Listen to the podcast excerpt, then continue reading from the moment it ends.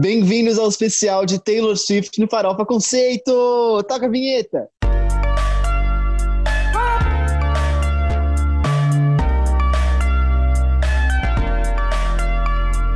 Farofa Conceito. Gente, vocês pediram, a gente também tava meio.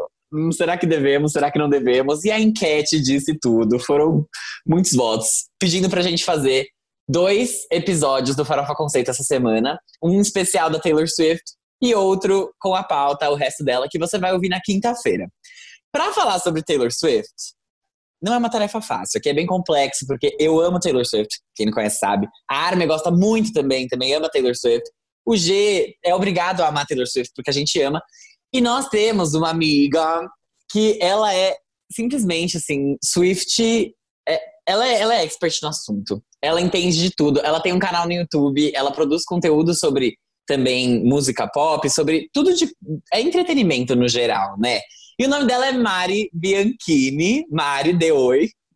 Olá, muito obrigada por terem me convidado para participar do Farofa Conceito, especial Taylor Swift. Eu tô super feliz, super animada para falar mais um pouco. Sabe aquele meme do ah, eu passava 80% do meu tempo falando sobre Taylor Sim. Swift e os outros 20 esperando que alguém me chamasse para falar de Taylor Swift? Nunca foi tão real. E o seu dia foi exatamente assim, porque Mari, deixa eu contar pra vocês, porque eu sou amigo de Mari, né? Então a gente já estava conversando sobre isso. A Mari acordou hoje e ela simplesmente gravou um vídeo com tudo que você precisa saber, tudo. Ela é basicamente uma Wikipédia da Taylor Swift. Ela gravou um vídeo de mais ou menos duas horas. Então ela gravou, ela terminou de gravar esse vídeo, ela entrou num call com o Farofa Conceito para gravar o especial de Taylor Swift. Então assim, é uma honra te ter aqui, porque a gente conseguiu tirar uns momentos do seu dia para ter assim uma pessoa super especialista no assunto. Sério. Ai, meu, meu caderno até caiu Até aqui, de tão nervoso que eu fiquei. Mas, gente, sério, a Mari é uma pessoa muito especial. E eu sou muito amigo dela, a gente se conheceu há muito tempo já. Ai, que ruim falar muito tempo já, Mari. Parece que foi ontem, sim. É, mas tudo bem, foi ótimo. A gente se conheceu no intercâmbio, foi super demais. e a Mari tá aqui pra gente fazer esse especial. Mari, antes de começar, fala um pouco de você. Explica assim, Exato. nossa, a gente super te definiu como se a gente pudesse, como se a gente tivesse esse direito. Agora, é Mari por Mari. O que, definição. que, que Mari faz? Mari, não, não vou falar de mim na terceira pessoa, vamos na primeira mesmo. É.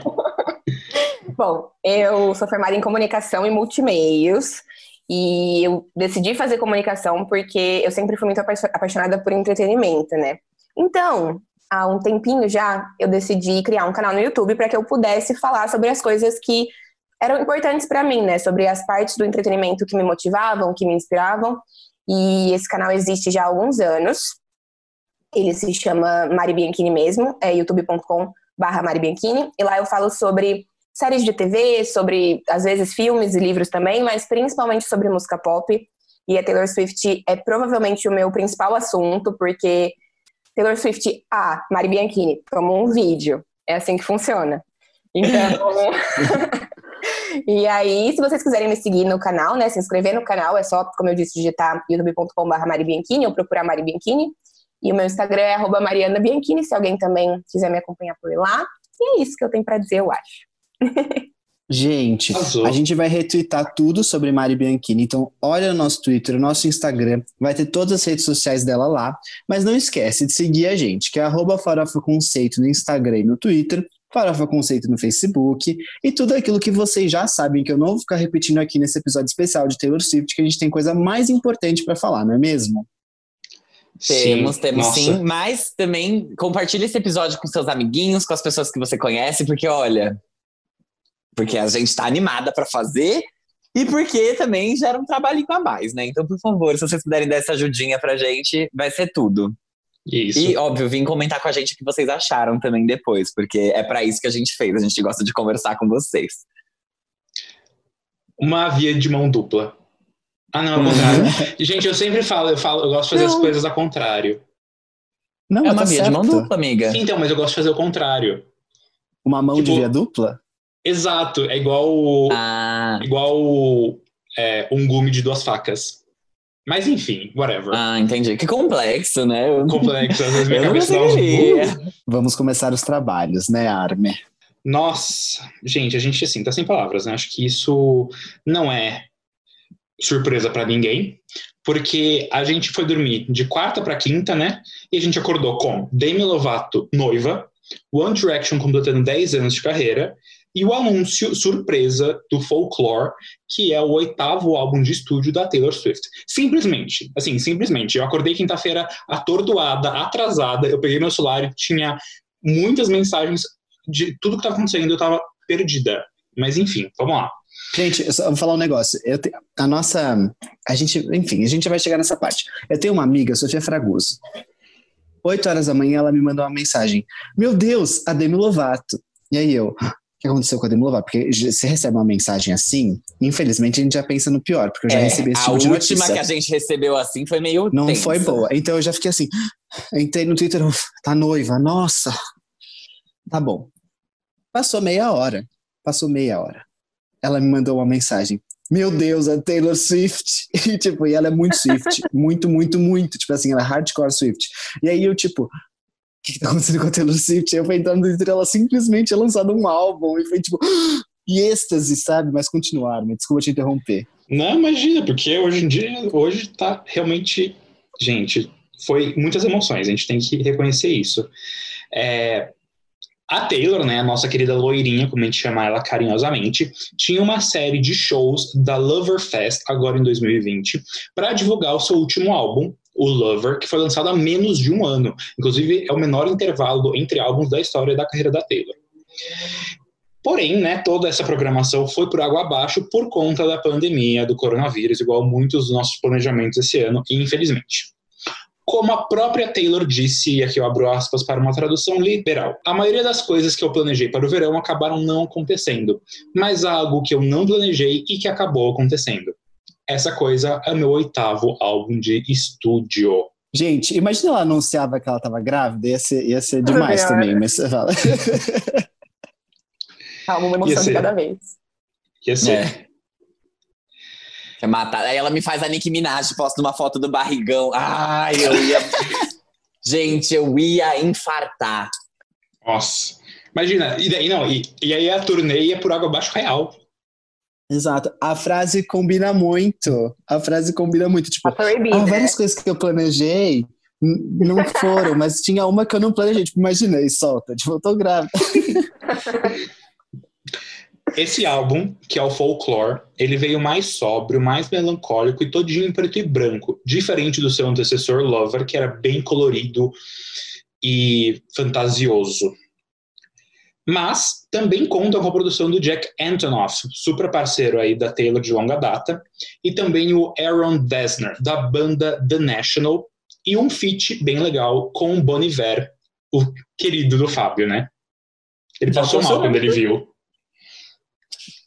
Os fãs, já ligados aqui nos possíveis easter eggs da cantora, como ela sempre gosta de deixar ali algumas coisinhas pra gente pescando, especulam que um dos co-compositores de duas faixas, que está acreditado como William Bowery, na verdade pode ser um pseudônimo pro John Alwyn, que é o namorado da Taylor aí, que já estão juntos acho que há três anos, né?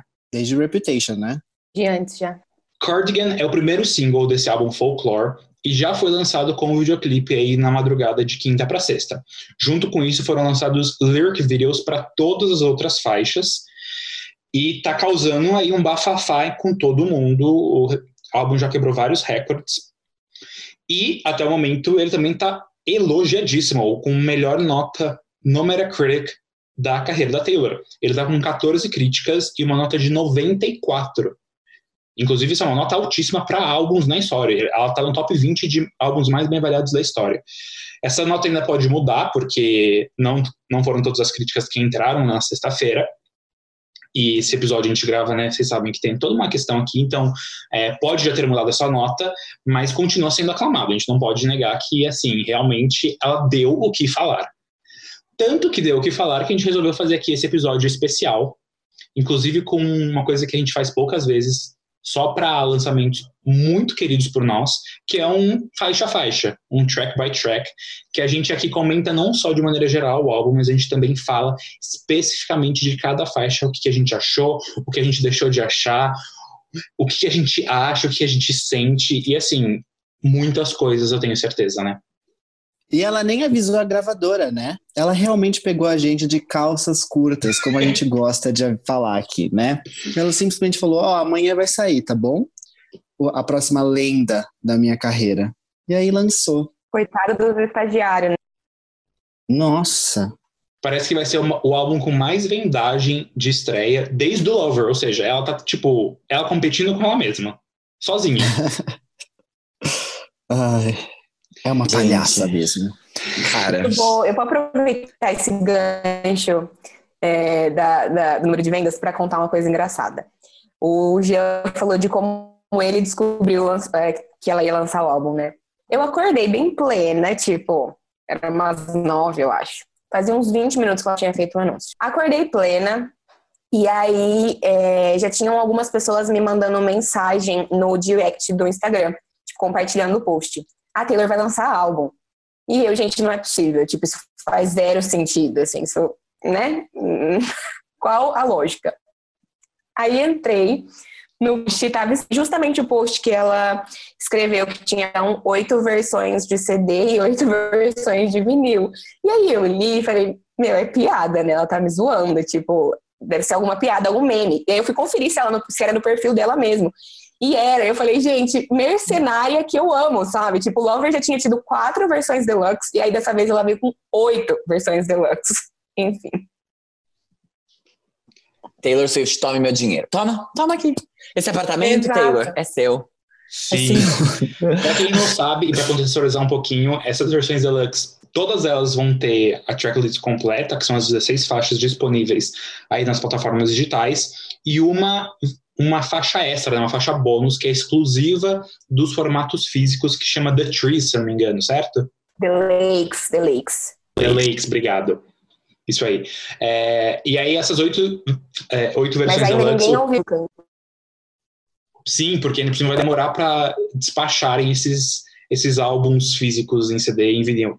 E as oito versões deluxe tem capa diferente, tem contracapa diferente, tem o livreto, booklet, com fotos diferentes, uma arte de disco diferente. Então, assim, apesar de ter as mesmas músicas, o visual é 100% diferente. Então, assim, é uma coisa realmente para colecionar e aparentemente é enquanto os estoques durarem, né? Tipo, se não comprou agora, não vai comprar nunca mais.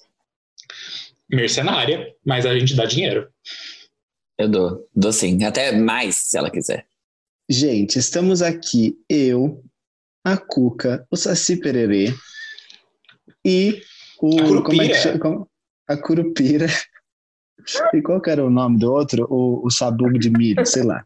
E ah. agora a gente vai comentar bem do folclore, tá bom?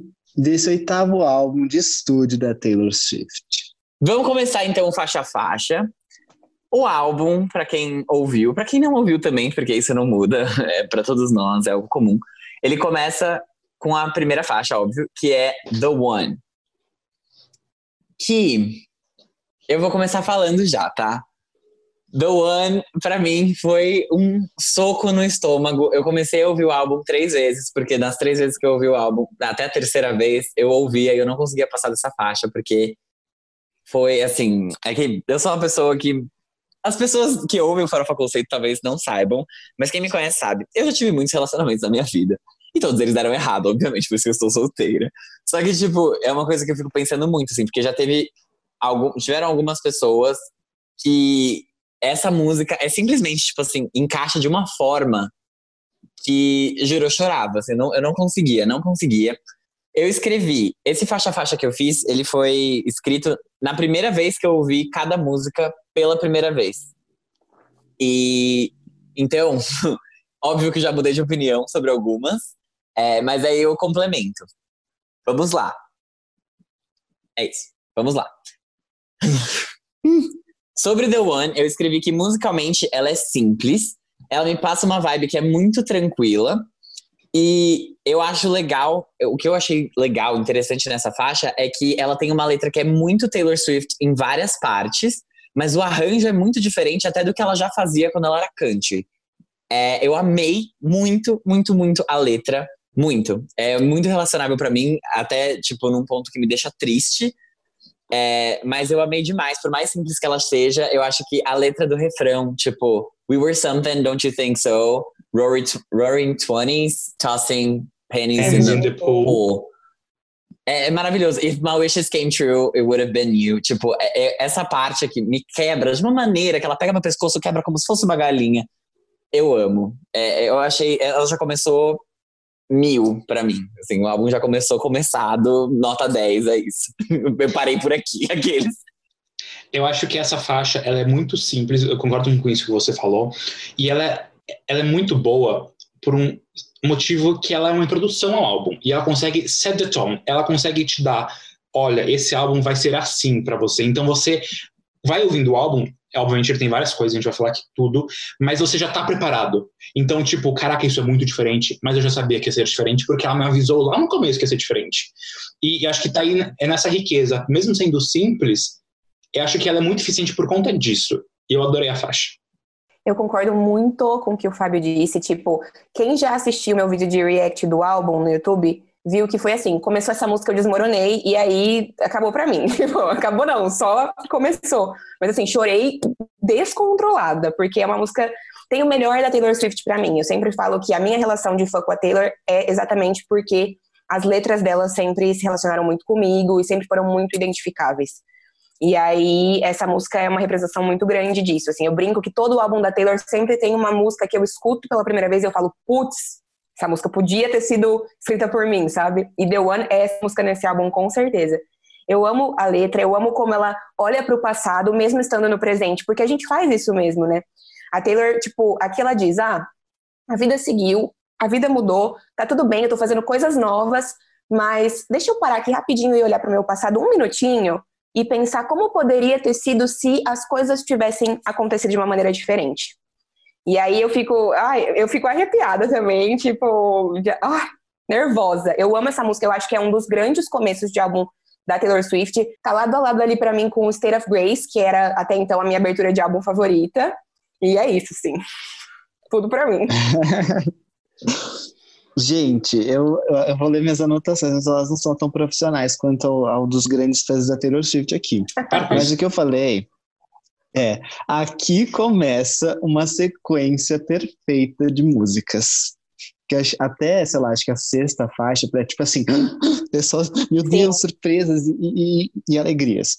E eu, eu concordo com vocês que ela dá o tom do álbum, e eu não tinha pensado nisso que vocês falaram, porque para mim eu já comecei a pensar que talvez ela não estivesse falando dela e ela estivesse falando de alguma personagem aí. Tipo, eu não sei porquê. Eu pode já, ser. Eu acho que pode ser também. É? Acho que é livre, assim. Tá eu pensei nisso, falei, acho que ela está falando de alguma personagem abandonada. É uma música super leve, delicada, e eu prestei atenção que ela fica falando de filmes não feitos, tipo, filmes não feitos, coisas que você não viveu, talvez ali, mas prestei atenção nisso e guardei. Podemos seguir. Deixa eu só fazer um, um adendo aqui no meio dessa, dessa, desse comentário. Eu acho que uma coisa que é bom a gente mencionar logo de cara é que o folclore como um todo, eu costumo brincar que ele é o álbum, entre aspas, e muito entre aspas, o álbum menos autobiográfico da Taylor Swift. Sim, Aí, eu ia falar isso. É, no sentido de que ela se abriu para outras inspirações para além da vida dela, né? A gente está acostumado com a Taylor cantando sobre tudo que ela vive. E ela fez uma coisa parecida com essa em Death by a Thousand Cuts, né, do Lover, que é uma das minhas favoritas, inclusive. Foi uma música inspirada em Alguém Especial, Someone Great, o filme da Netflix. É uma música maravilhosa. E naquele momento ela já mostrou que tudo bem. Ela tá feliz, tá num relacionamento saudável há mais de três anos, mas ainda assim ela consegue escrever sobre outras coisas e se inspirar em outras histórias. Eu acho que ela faz isso durante o álbum todo. O álbum todo. Tem algumas músicas que são muito pessoais, mas tem outras que são completamente, assim, Sim. criações de história mesmo. É, Sim, só, eu acho. Aproveitando para explicar, para quem não ouviu o álbum, para quem não se aprofundou muito e entendeu o que ele é, folclore é exatamente por isso. Ele é um conceito de folclore, lendas que são passadas boca a boca e que, enfim, vão crescendo no conhecimento popular. Então, a Taylor falou que tem coisas dela, tem coisas de outras pessoas próximas a ela, e tem coisas, tipo, da vida, assim, de maneira geral, que ela pegou e falou, vou escrever sobre isso. Então, é, é mais até nesse sentido funciona mais como um álbum de coletânea de histórias do que como uma história sequencial faixa a faixa, sabe? Sim. Ai, indo pra faixa 2, que é Cardigan, que é o vídeo que a gente fez o React também. Foi o primeiro single do álbum, com um clipe extremamente bem produzido. A gente ficou em choque com aquilo. Ela foi o que dissemos. É o funeral de todos os álbuns de quarentena e todas as produções de quarentena já que iam ser lançadas depois desse, porque agora o nível tá mais alto. Cardigan, eu escrevi na primeira vez que eu ouvi que ela é uma música que para mim é super ambientada. O instrumental, os vocais, eles me lembram algumas das melhores faixas do último álbum do Coldplay, do Everyday Life. Eles trouxeram umas referências menos convencionais e mais. É quase que barroco o negócio, é, é diferente. Tá muito bom. Eu não costumo gostar das metáforas que a Taylor Swift usa nas faixas. Eu acho elas meio forçadas algumas vezes. Mas, isso falando do geral, tipo, óbvio, eu comecei esse álbum, eu só tinha escutado The One, que eu amei, então eu não tô falando do folclore nesse caso. Mas eu gostei muito dessas aqui, porque elas são muito visuais, ao mesmo tempo que ela tem uma pegada que é adulta, mas não deixa de, de ser quase, tipo assim, é quase que um, um, amor adolescente, mesmo ela sendo uma coisa tão adulta. É uma vibe que, tipo, ficou perfeita, encaixada no meio desses dois mundos, que a Taylor Swift transitava muito bem, mas que eu acho que ela tá com mais de 30 agora, né? Ela já vai fazer 31 esse ano. Então, tipo, querendo ou não, é um amadurecimento que para mim pareceu muito natural e muito bom. E eu gostei muito dessa faixa, tipo, muito. Cada vez que eu escuto, eu gosto mais. Eu amo. É, adorei. Cardigan, adorei. Gente, incrível. É, tá, olha, posso, posso estar me precipitando aqui, até porque a gente vai escutar muito ainda isso. Talvez Cardigan seja a minha faixa favorita. E eu acho que ela foi uma excelente escolha de single. Porque ela, ela, ela é muito complexa sonoramente, ela traz coisas diferentes do que a gente normalmente tipo, escuta da Taylor. Ela tem uma letra mais madura, ela é não é uma música animada, ela é uma música bem mais tranquila, mas é uma música tranquila que você quer tanto ficar debaixo da coberta ouvindo infinitas vezes. E eu acho que é, é um exemplo de música lenta que a gente não tem tantas músicas lentas que fazem tanto sucesso, né? A gente já passou da fase das baladonas fazerem sucesso. E essa faixa eu super vejo tocando em todos os lugares por muito tempo. É, eu vou pegar uma coisa que você falou e depois eu vou já emendar na, nos meus comentários. Você comentou que esse foi é, o single perfeito de estreia, eu concordo muito com isso. Eu sou uma pessoa que, assim, eu amo a discografia inteira da Taylor Swift, mas eu tenho um problema com os singles que ela lança. Eu gosto também, mas eu acho que ela nunca escolhe singles que refletem realmente da maneira que deveria refletir o que ela vai trazer com o álbum. Assim, um exemplo disso é Me, que acabou criando uma imagem para o Lover que não era uma imagem real e foi a imagem que ficou para as pessoas. É, mas não só com, com Me, assim. É, eu não gosto tanto de Shake It Off, apesar do hit. Gosto, mas eu não acho que é o melhor que ela tinha no 1989 para apresentar no começo, sabe? E a mesma coisa com We Are Never Ever Getting Back Together com o Red. E aí aqui eu acho que ela fez uma escolha de single que realmente tem a cara do álbum, e que abre da, da maneira certa, sabe? Tipo, as pessoas vão ouvir e vão falar, putz, então esse álbum tem essa cara. Posso ouvir ou posso não ouvir, dependendo do que eu estiver esperando. É, mas já vou emendar. Mari, só uma coisinha. Só Oi. uma coisinha. É que eu acho que nesse ela não tinha muito como errar, mas voltando. É, não, eu concordo. Não, eu, eu, acho que talvez um pouco. Se ela tivesse lançado um Mirror Ball, por exemplo, uma coisa mais pesada é, na produção, é, é, que eu acho que assim, tá cada uma das escolhas da música, das músicas nesse CD fizeram muito sentido, né? Tipo, não tem nenhuma música que eu olho e falo, putz, tira isso daqui porque isso aqui não faz sentido nesse, nesse uhum. contexto. Mas enfim, é, não sei se todo mundo sabe, quem estiver ouvindo e vocês também, é, mas a Taylor fez um chat no, durante o lançamento do, do videoclipe de Cardigan e respondeu algumas perguntas de fãs. Nessas respostas, ela falou sobre o trio de músicas que ela chama de The Teenage Love Triangle. Então, o conjunto de músicas de triângulo amoroso, né, adolescente. E aí, Cardigan é uma dessas três músicas. Então, assim, ela criou três músicas, cada uma a partir da perspectiva de uma das partes de um triângulo amoroso. Então, a gente tem a, a personagem de Cardigan, da música Cardigan, que é a namorada, e mais pra frente a gente tem é, a música da Amante, e a gente tem uma terceira música, que a gente vai falar quando essa música chegar, não sei se é pra falar agora ou não, mas que é a partir da pessoa que traiu, né?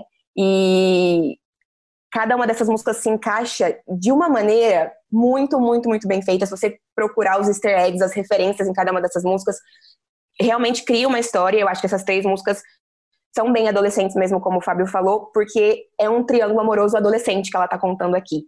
Então, acho que ela faz isso muito bem e eu gosto muito de todas as três músicas que compõem essa narrativa. São só três? Em esse, esse triângulo amoroso adolescente são só três, mas ela aborda a traição Ai. e outras coisas em outros momentos também.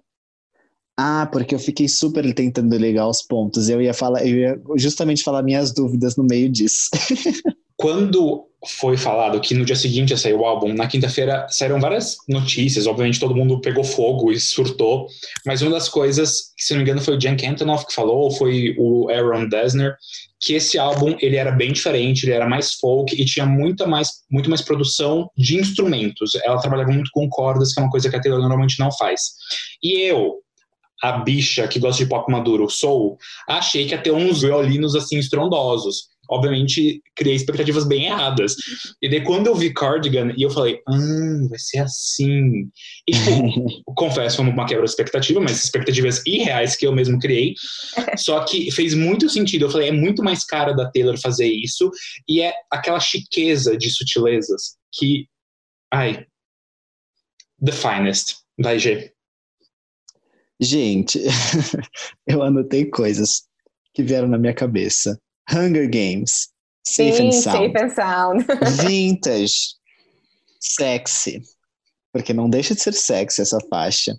E aí, assim, gente, eu levei um soco na cara com isso aqui. When you are young, they assume you know nothing. Fica assim, Incrível.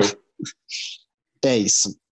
E aí, como você falou das histórias, eu não sabia que eram só três músicas, mas eu já fiquei ligado aí, ó, porque, né, eu, eu ouvi esse álbum várias vezes para conseguir fazer isso aqui. Então eu fiquei assim, Cardigan, Streetlight, Sinais de uma personagem que foi traída. Choose two girls, lose the one. Não, chase. É chase two girls, lose the one. Acho que é isso. É, e Kiss and Cars. Eu já fiquei prestando atenção nisso. Assim, eu adorei essa música. Eu acho que essa e The One poderiam ter sido bons singles, mas Cardigan eu acho que é um melhor single do que The One, então foi muito bom. Eu gostei também, achei a escolha muito, muito acertada. A terceira faixa é The Last Great American Dynasty, que eu escrevi na primeira vez que eu escutei e eu amo essa faixa muito. Cada vez que eu ouço, eu gosto assim, é que nem Cardigan, cada vez que eu ouço eu gosto mais dela. Só que essa daqui, ela tá num nível assim que ontem eu tava em reunião com os meninos e a gente tava, eu cantava essa música tipo do nada, porque ela ficava muito na minha cabeça. Eu amei essa volta pra composição e nem é uma volta, porque pra Taylor Swift era menos convencional, ela sempre fez uma coisa mais puxada pro pop, mas essas referências de composição de folk e de country que são mais é, voltadas para um storytelling, tipo você contar a história de alguém que ela já fez, por exemplo, em um, Lucky One, do Red, que ela cantava a história de uma moça que se mudou para o interior, ela era famosa e não é mais. E dessa vez eu achei, ainda assim, mesmo com essa letra é, que conta a história, que tem essa, essa estrutura, ela é uma faixa que é mais pop, ela tem letras é, tiradas muito inteligentes na letra, tipo, she had a mar marvelous time ruining everything. E depois, quando ela fala que I had a marvelous time ruining everything, a ponte me arrepiou muito. Eu amei essa música, eu achei extremamente adulta. Eu gosto muito de ver, como eu já falei nas faixas anteriores, o amadurecimento da Taylor Swift. E eu acho que esse é o primeiro álbum da Taylor, pelo menos assim. Isso, lembrem que eu estava ouvindo pela primeira vez, eu só tinha escutado duas partes. Mas eu já soltei um que esse para mim era o primeiro álbum da Taylor Swift que de fato foi escrito, parece ter sido escrito e tudo nele indica que ele foi escrito por uma mulher, mulher de em seus 30 anos, tipo, achei demais. Eu achei essa faixa extremamente madura, fina, elegante e incrivelmente inteligente. A Taylor Swift comprou há alguns anos uma mansão em Rhode Island.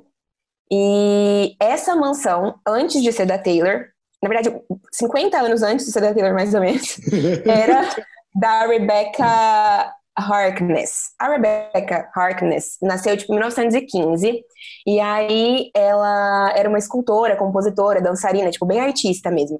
E o segundo casamento dela foi com um cara chamada, chamado William Harkness. Esse William Harkness era podre de rico porque ele era herdeiro da fortuna da Standard Oil, que é uma empresa de óleo mesmo. E aí os dois, depois de se casarem, compraram essa casa que hoje é da Taylor, em Rhode Island. E eles chamaram essa casa de Holiday House, que a Taylor, inclusive, faz referência a isso ao longo da letra. E aí, tipo, depois de um tempo, o Bill, né, que era o apelido do William, faleceu em 1954, eu acho. É. E aí ela continuou, a Rebecca continuou com a casa, né? A Taylor basicamente entrelaça a história da Rebecca com a história dela própria, porque na época em que a Rebecca mudou para essa casa, a vizinhança, que era bastante elitista, é, enfim, né, criticava a vida de artista que ela levava e criticava também o fato dela ser divorciada e ter casado novamente, porque como era o segundo casamento dela, naquela época isso era muito mal visto, né? E aí por isso que a Taylor fala, ah, essa é a mulher mais mais louca que essa vizinhança já viu, enfim, ela fala, brinca com essas coisas ao longo da letra, né? E ela meio que compara como as pessoas visualizavam e olhavam para essa Rebecca com como as pessoas visualizam ela hoje em dia. Porque quando ela se mudou para essa casa, a vizinhança também olhava para ela tipo, ah, a gente vai ter uma artista agora, vai ter várias festas aqui, enfim. E também para como a mídia sempre olhou para ela, né? Enfim, acho que ela brinca muito com essas relações e eu sou, gente, essa música, assim, ó, quando eu fui atrás da história e surgiram as teorias, cresceu de um tanto para mim, porque eu acho que, inclusive, talvez essa música seja a mais animada do álbum, porque o álbum não tem músicas muito animadas, né? Um álbum mais melancólico, não. mais sombrio. Essa é a música que tem mais essa cara popzinha. E o storytelling aqui, a narrativa, é assim, sensacional. Cada detalhe, ela conta essa história certinha, fazendo rimas com coisas tão simples, sabe? Eu fico impressionada com essa música. Gosto muito. É, nossa, eu assino embaixo de tudo que vocês falaram. É a música, acho que para mim, a primeira vez que eu ouvi, eu fiquei. Hum, diferente, diferente. Mas aí, depois que eu fui escutando outras vezes. Primeiro que assim, na primeira vez mesmo, depois que passou a ponte, eu falei. Oh, que sacada, que tirada, como você é esperta, como você é danada, Taylor Swift. Juro, tudo. E daí, depois eu, depois eu também li essa história e descobri que tem toda essa questão dessa correlação real do que da ex-dona da casa com a, a, história da Taylor com a casa. E essa faixa definitivamente foi a que mais cresceu em mim até agora. É, e assim, composição, storytelling. Não é uma composição, não é uma faixa. É tipo uma, é uma história completa dentro de, um, de três, quatro minutos. Que é surreal. E eu acho que esse é um dos, uma das faixas que mais exemplifica como a Taylor é uma puta compositora. Se, você, se alguém falar, ai, não, a Taylor não compõe também, você pega essa faixa assim, amigo, escuta isso. E daí a pessoa vai falar, ah, então tá bom. Não, eu acho que ninguém pode falar isso. As pessoas tipo assim, falam, assim, mas pessoa... é surto. É. é surto. Gente, concordo em, com tudo. Assim, primeiro, assim, uma aula de Mari Bianchini aqui, ensinando pra gente a história dos Estados Unidos aqui. Então, obrigado, Mari. E eu gostei muito de tudo, a história perfeita, óbvio, tudo isso. Eu gostei de alguns pontos dessa música. Eu gosto dela falar, usar isso, tipo, maddest woman é, que essa cidade já viu. Tipo, eu gostei muito dela usar essa, essa forma, assim. É, e disso que o Fábio falou também, Marvelous Time Ruining Everything. Também adorei isso. E da, sobre a produção da música, eu senti que aquele, aquele comecinho, assim, me, tipo, não que seja isso, mas parece meio que um beatboxzinho, assim. Eu gostei dessa produção que ficou a música, e ela é realmente mais animada. Eu gostei muito dessa música, definitivamente. Ela tá dentro desse começo do álbum, que é... É um começo perfeito, é, assim, né, eu assim, diria. É um começo é um perfeito. começo perfeito. É, é tipo é um conjunto de canções perfeitas para abrir esse álbum. Que é completo, que é completado esse conjunto, né? Fica ainda mais completo com a próxima faixa, né? Porque nossa, querida, querida, gente. Down aqui. E com a quadra de músicas que abre o folclore, Fábio Del Rio está completamente morta, enterrada, morta de empalamento por Taylor Swift e Justin Vernon. Gente, assim, de verdade, a próxima faixa é Exile. E eu escrevi. Eu amo muito Boniver, vocês também sabem, os ouvintes sabem, todo mundo sabe. Eu amo muito, muito, muito, eu amo muito Taylor Swift. E aí, quando eu vi, quando eu vi, foi a coisa que eu fiquei assim, ó, surto. Tipo assim, surto, eu fiquei maluca, quase me joguei da janela, brincadeira. Mas, é, o que eu escrevi? Que eu gostei muito de ouvir a voz do Justin pura, porque para mim isso é meio que uma raridade nos trabalhos dele mesmo. Ele coloca bastantes efeitos, ele não usa tanto assim a voz de peito com tanta ênfase, ele costuma usar falsete junto, ele vai, é, ele usa muito vocoder, é, autotune para mudar e criar nuances com os vocais. É, só que assim, eu achei demais as notas baixas que ele alcança. Quando ele fala, What am I defending now?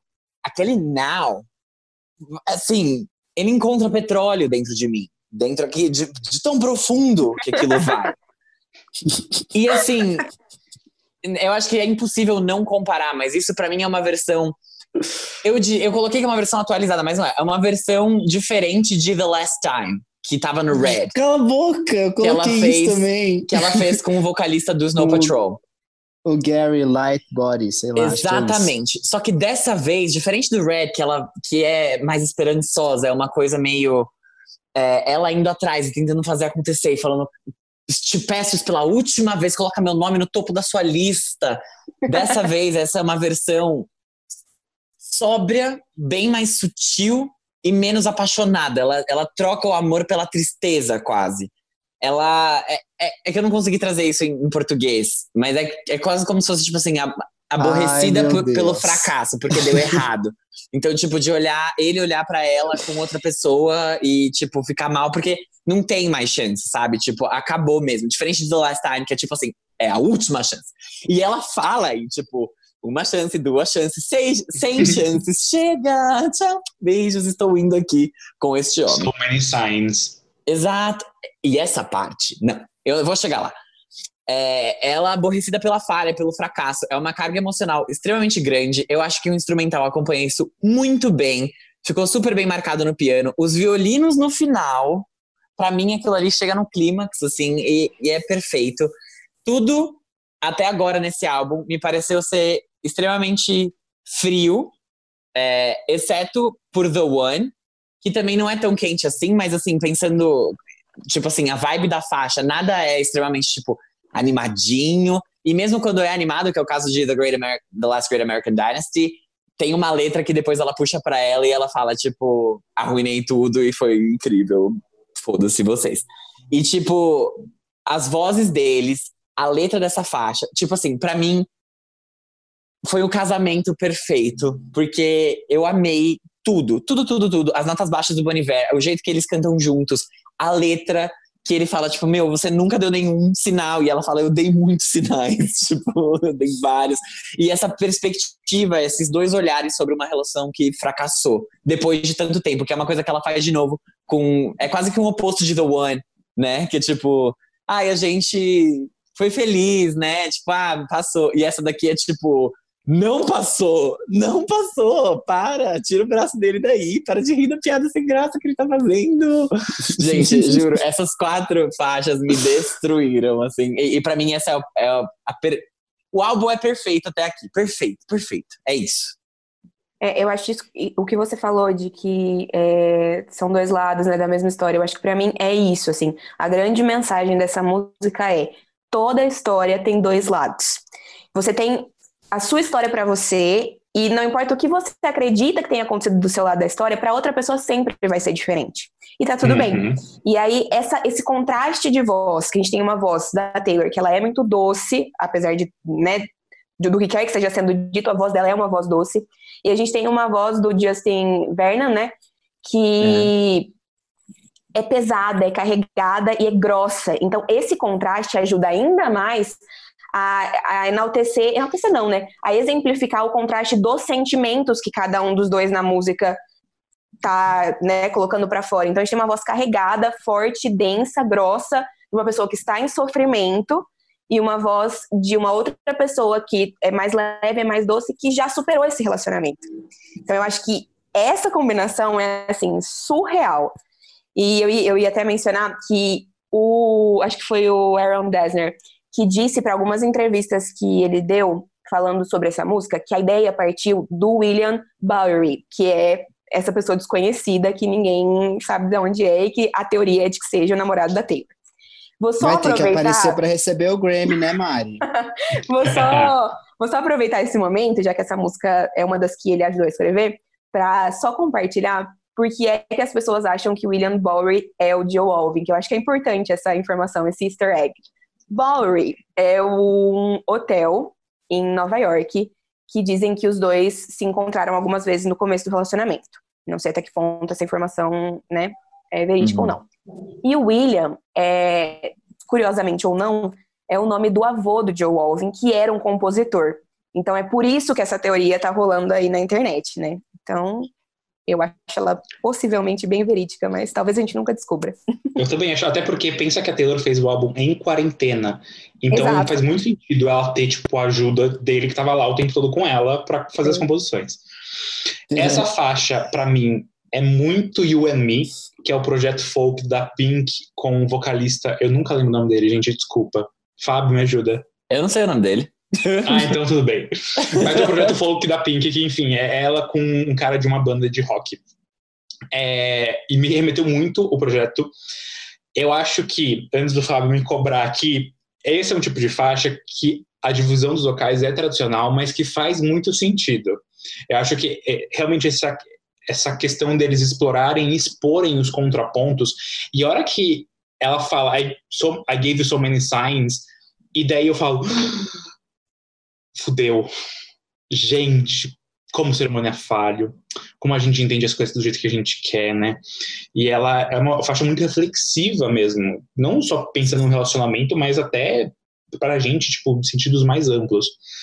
É, e uma coisa que eu queria falar de frente, que a gente não falou até agora, que ela é uma faixa que ela cresce mais pro final, que as outras três faixas não têm esse crescimento. Então eu já tava assim, Jack Antonoff, vai segurar a barra de novo, amigo. Mas essa faixa cresceu bastante e eu fiquei bem mais aliviado. e eu falei, eba, vai ter coisas diferentes aí e não vai ser tão linear. Porque, querendo ou não, explorar mais o gênero desse pop country folk já vai trazer uma coisa mais é, linear, talvez. Eu tava com um pouco de medo de isso ser, poder ser uma coisa ruim, não que necessariamente fosse, porque às vezes não é.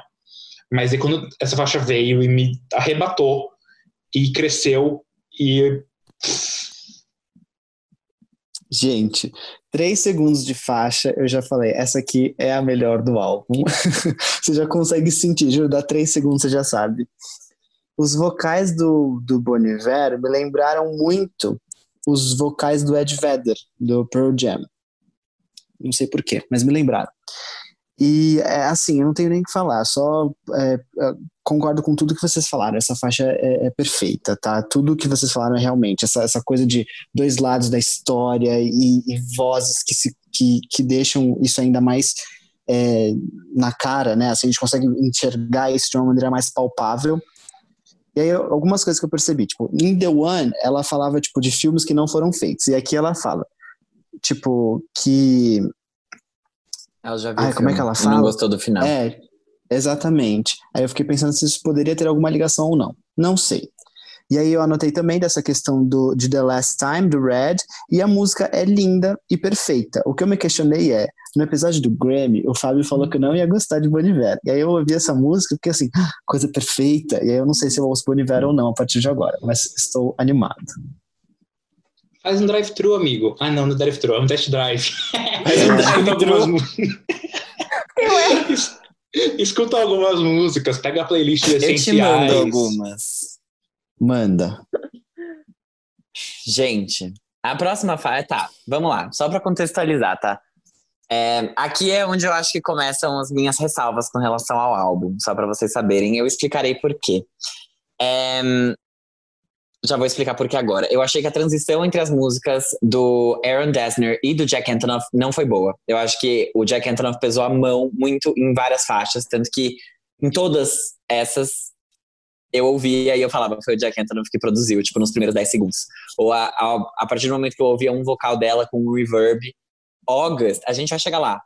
Mas eu escrevi aqui, August, eu ouvi o reverb no vocal da Taylor eu falei, foi Jack Antonoff. E tipo, eu não achei isso legal, mas enfim, isso não quer dizer que eu, te, que eu tenha ou não gostado das faixas. É isso eu acho que é um ponto geral do álbum que eu poderia ter falado lá atrás, mas é só pra vocês entenderem as coisas que escreverei agora. My Tears Ricochet é a próxima música.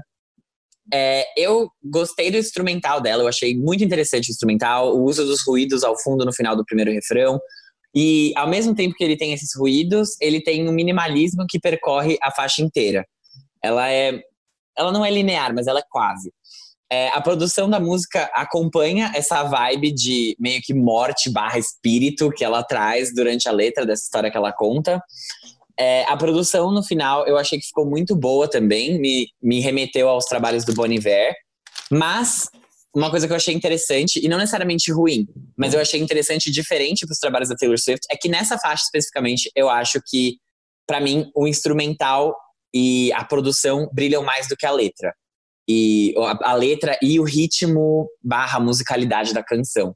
Porque ela não é uma música que é tão.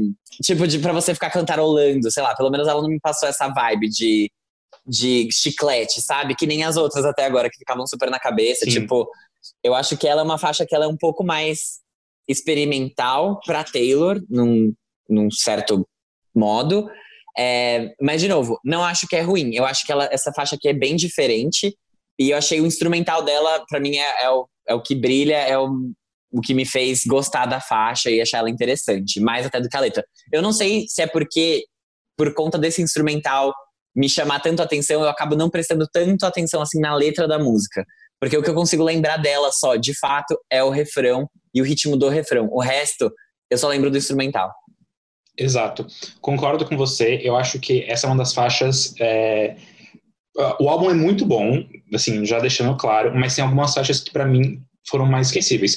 Isso é normal, são 16 faixas, é bastante Sim. coisa. A gente não teve tanto tempo assim para escutar tudo, mas essa é uma das faixas que é, para mim é tipo se eu dividir metade mais gostei, metade que menos gostei, talvez esteja na metade de baixo. É, é, uma faixa que também cresce, mas ela cresce, ela é muito delicada. E eu acho que isso que você falou, de não fazer, não ser cantarolável, por exemplo, faz muito sentido porque é uma letra muito pesada. A produção realmente brilha mais, mas quando você para e analisa a letra, você fala: caraca, isso, o que você está dizendo, garota, é muito Sim. forte. Então talvez talvez seja até intencional isso. Ela não queira, não quer que a gente saia cantando essa música por aí como se fosse uma coisa fofinha, alegre. Ela realmente botou ali, tipo, gente, aqui é a fossa, tá? Só que não é a fossa clássica igual Style, é uma fossa diferente, é uma fossa experimental. Amei você até o dia que eu morri. tipo assim, parça. Ian, vai você primeiro para eu falar por último? Pra eu defender essa música? Vou. Não, mas eu vou defender assim, até a música 6, incluindo a música 6, para mim está tudo perfeito ainda. então eu achei os vocais dela nessa música, assim, vocais de um anjo. É isso que eu anotei. Dá para você sentir muito bem o sofrimento dela por causa disso, essa interpretação que eu achei muito delicada, muito boa. Anotei aqui as palavras cursed e hunt, que eu acho que são coisas que ela acaba repetindo depois no álbum, futuramente. Aí eu fiquei pensando, será que ela tá falando aí na posição da pessoa traída ou da pessoa que traiu? Não sei, mas achei as duas análises interessantes. E agora eu passo a palavra para Mari Bianchini, porque ela tem as Esse respostas. Esse momento é meu. Então, vamos falar com calma, né? Eu concordo com o que vocês falaram, eu também acho que a diferença entre as produções do Jack Antonoff com as produções do Aaron Dessner é, é bem palpável, assim, é bastante visível, mas eu não acho que isso prejudica o álbum como um todo, né? Eu, pelo menos. Eu também acho que essa é uma música que acaba se destacando um pouquinho menos depois do quarteto inicial do álbum, porque é um quarteto bem, bem assim, é isso. É, foi, começamos muito alto, né? É, começa muito alto. A faixa 5 dos álbuns da Taylor Swift, eu não sei se todo mundo que tá ouvindo sabe, mas rola uma tradição de que toda faixa número 5 dos álbuns dela sempre é uma faixa bastante pessoal e bastante emotiva de alguma maneira. Isso começou não sendo assim, mas quando os fãs perceberam, perceberam né, essa coisa em comum que todas as faixas tinham, a Taylor começou a fazer isso de propósito. Então, eu acho que é uma música que a gente precisa prestar muita atenção na letra, apesar de, como vocês falaram, o instrumental acabar se sobressaindo. É, minha opinião, gosto de dizer aqui, essa teoria tá rolando na internet, eu percebi e outras pessoas perceberam também, mas pode ser que não seja isso mesmo, né? Mas eu acho que é. É, num primeiro olhar, a Taylor descreveu essa música como ah, sendo a história de uma pessoa amargurada que comparece ao velório da sua, do seu antigo amor, da sua antiga obsessão. Essa foi a definição que ela deu para o storytelling dessa música. Num segundo momento, a gente pode olhar para a morte enquanto metáfora, né? Tipo, metáfora para um fim de relacionamento. Mas, eu acho, eu falei exatamente isso no meu vídeo que tá no YouTube já, provavelmente nesse momento. É, eu acho Sem que essa spoilers. música. Tem spoilers, mas já com spoilers. Eu acho que essa música fala muito sobre a relação dela com o é, Scott Borqueira, da Big Machine Records. Eu acho que quando ela canta, ai, eu te amei até o dia em que eu morri, é no sentido de até o dia em que a relação dos dois acabou, né? No sentido de, de parceiros musicais mesmo. Uhum. É, ela fala muitas coisas assim, tipo, acho que o maior indício de que essa música possa ser sobre isso é quando ela canta na ponte. When you can't sleep at night, quando você não consegue dormir à noite, you hear my stolen lullabies, você ouve as minhas canções de ninar roubadas. Arrepiei. É, eu Uhum. fico, essa música pra mim, tipo, depois, é, depois que eu parei e falei, putz, essa música tá falando sobre isso com certeza, cresceu de um tanto pra mim, porque eu falei isso no meu vídeo, vou repetir aqui também. Eu acho que o instrumental da música da, do CD todo, né? Todo o instrumental do CD tá bem coeso, tem coisas muito interessantes, mas como sempre, a Taylor Swift é uma artista sobre letras muito mais do que sobre Uhum. é, a parte instrumental. E essa música é um grande reflexo disso. Ela canta várias coisas diferentes que eu anotei, assim, ao longo do álbum. Ela fala, I can go anywhere I want, just not home. Então eu posso ir para qualquer lugar que eu quiser, menos para casa. Fazendo referência à Big Machine Records, que foi a casa dela durante tantos anos e que abriu as portas para ela, né? Tem uma outra parte muito forte que ela canta que é, ela fala assim: é, We gather stones, então a gente reuniu pedras, never knowing what they will mean. Então, nunca sabendo o que elas significariam. Some to throw, algumas para jogar fora, some to make a diamond ring. Falando sobre como, tipo, eles passaram pelo bom e pelo ruim, assim, eles transformaram ela em nada e a gravadora, que era nada, né? Ele e a gravadora não eram ninguém, e os dois cresceram juntos. A Big Machine Records só se tornou uma grande gra- gravadora mais tarde por conta da Taylor. E os dois tiveram, tipo, né? Eles tiveram essa relação de, de estamos aqui juntos pro melhor e pro pior. Até que aconteceu o que aconteceu. Então eu Uhum. acho que, e assim, eu quero destacar, inclusive, tem uma outra música que eu acho que ela segue essa linha de raciocínio também no CD, e quando chegar a gente vai conversar sobre, mas eu acho que ela fala sobre esse assunto de forma metafórica, justamente porque o objetivo dela aqui não é criar caos, não é transformar isso em notícia, não é fazer disso é, a big deal, como ela já fez em outros momentos, nos momentos apropriados, né? Eu acho que ela Sim. não quer que esse CD seja sobre esse caos, mas ao mesmo tempo eu acho que ela quer é, compartilhar os sentimentos dela através de música, como ela sempre fez. Então ela faz isso de maneira metafórica. Ah, achei foda essa história. Exato. Nossa, Eu achei profunda a análise feita por. Nossa, parabéns. eu lacrimejei aqui, amiga, sem brincadeira. Eu, Achei é pesadíssima essa música, pesadíssima. E ela fala, tipo assim, ai, é, e você me matou, mas você também morreu com isso. Tipo, porque querendo ou não, sem a Taylor, Big Machine eles Records foderam. Não é nada, né? No caso. Enfim. Isso. Arrasou muito. Saindo do fosso, então, indo para a próxima faixa, é Mirrorball, que eu achei super dreamy a produção dela, é, tanto dos vocais quanto dos instrumentais. Estranhamente, ela segue a mesma vibe das outras, mas ela tem mais elementos e é, Pra mim, me lembrou muito This Love do 1989. É quase como se fosse, pra mim, pelo menos, uma versão mais bem produzida, mais carregada de This Love. Óbvio que a letra não tem nada a ver, quase. É, eu achei que ela me lembrou uma coisa meio hippie, assim. Ela me passou uma sensação meio, sei lá, hippie, um throwback que não é óbvio, que não é tipo o throwback que tá todo mundo fazendo de anos 80 e de, tipo, esses elementos carregados. É, eu achei maravilhoso isso, dela trazer esses elementos. Não é uma letra que me toca muito, como várias outras desse álbum fizeram.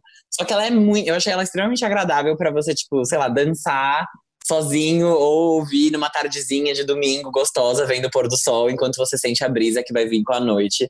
E Uma o final valsinha, né? é super inteligente. Eu adoro quando ela fala, tipo, I'm a mirror ball, e eu vou refletir, tipo, o que você é, o que você sente, um negócio assim. Achei demais. Eu, eu gostei muito dessa faixa e ela cresce em mim também, é, conforme eu vou escutando. A primeira vez que eu ouvi, eu não gostei tanto. Hoje eu gosto bem mais. Eu não tenho muito a falar sobre a faixa, eu acho que ela é muito, muito peculiar, porque você pode ouvir falar, hum, ela tem coisa de anos 80 aí, Taylor, está fazendo o que todo mundo está fazendo. Mas será que é anos 80 ou será que ela simplesmente carregou alguns elementos do country nessa música? Que pode parecer coisas de country, sem anos 80, sabe? É, mas é uma faixa que também, para mim, me dá um pouquinho de preguiça, confesso. Eu acho que do álbum é a faixa que eu menos gosto, é, talvez exatamente por ela ter mais coisa e para mim não ser tão necessário. É, mas ok, vida que segue, porque depois disso, gente. Armin, posso falar uma coisa? Mari, Eu Ah. acho que ela, essa faixa aqui, pelo, tipo assim, olhando, depois de ouvir o álbum várias vezes, eu sinto, pra mim, que ela é quase como se fosse uma transição, sabe? Porque a gente tem elementos extremamente pesados e faixas que são mais é, acústicas quase nesse primeiro momento do álbum, até a faixa 5. Uhum. Aqui na faixa 5 a produção já pesa por causa do Jack Antonoff, mas aqui ela traz uma coisa mais leve que eu sinto que e mais também com elementos de country que eu sinto que vão se estender para as próximas faixas também, porque ela vai trazer na sequência disso, que ainda é produzido pelo Jack Antonoff até um certo Pode ponto. ser, faz sentido. Faz Então sentido. eu acho que ela fica bem leve e ela ajuda, justamente por ela ser super dreamy, assim, é quase como se ela, se ela fosse um interlúdio maior para uma outra parte do álbum que vai falar sobre outras coisas e, e trazer outras reflexões. E isso foi uma coisa que eu pensei agora, assim, porque aí eu comecei a refletir sobre e sobre como eu me sentia ouvindo essa faixa dentro do álbum. Mas eu acho que ela é um respiro, assim, gostosinho. Faz, faz mais sentido, realmente. Você roubou uma das únicas palavras que eu anotei pra essa música. Um Respiro. respiro. Um respiro. Eu, essa é uma das faixas, tipo, eu gostei muito dessa música. Eu entendo que ela foge um pouco mais do da linearidade do álbum, mas eu, eu amei, uma das minhas preferidas. Ainda por isso que ela tá dentro do. Tipo, eu considero as primeiras seis faixas muito boas. É, eu imaginei, assim, uma vibe, tipo, de realmente assim uma, uma garota livre tentando se livrar das coisas ruins que já fizeram para ela e, e que só quer passar coisas boas pro mundo, sabe? Tipo uma vibe meio é, Breakfast at Tiffany's, uma coisa meio assim. Eu senti isso, essa vibe dessa música. Você ia me falar alguma coisa na hora que você falou Mari, daí você não continuou? Eu ia perguntar para você se você queria falar primeiro, porque eu tinha pouco a falar. Mas como o Fábio usou a palavra respiro, eu falei, tem que falar. Eu gosto de falar por último, gosto, porque daí eu posso só Destrui vocês. Bom, é, Mirrorball também é uma música que não tá nas minhas favoritas, assim, eu gosto dela, mas ela tá na, né, no grupo de faixas que eu gosto um pouquinho menos. Sim. É, eu acho, sim, que ela pode servir como um respiro também.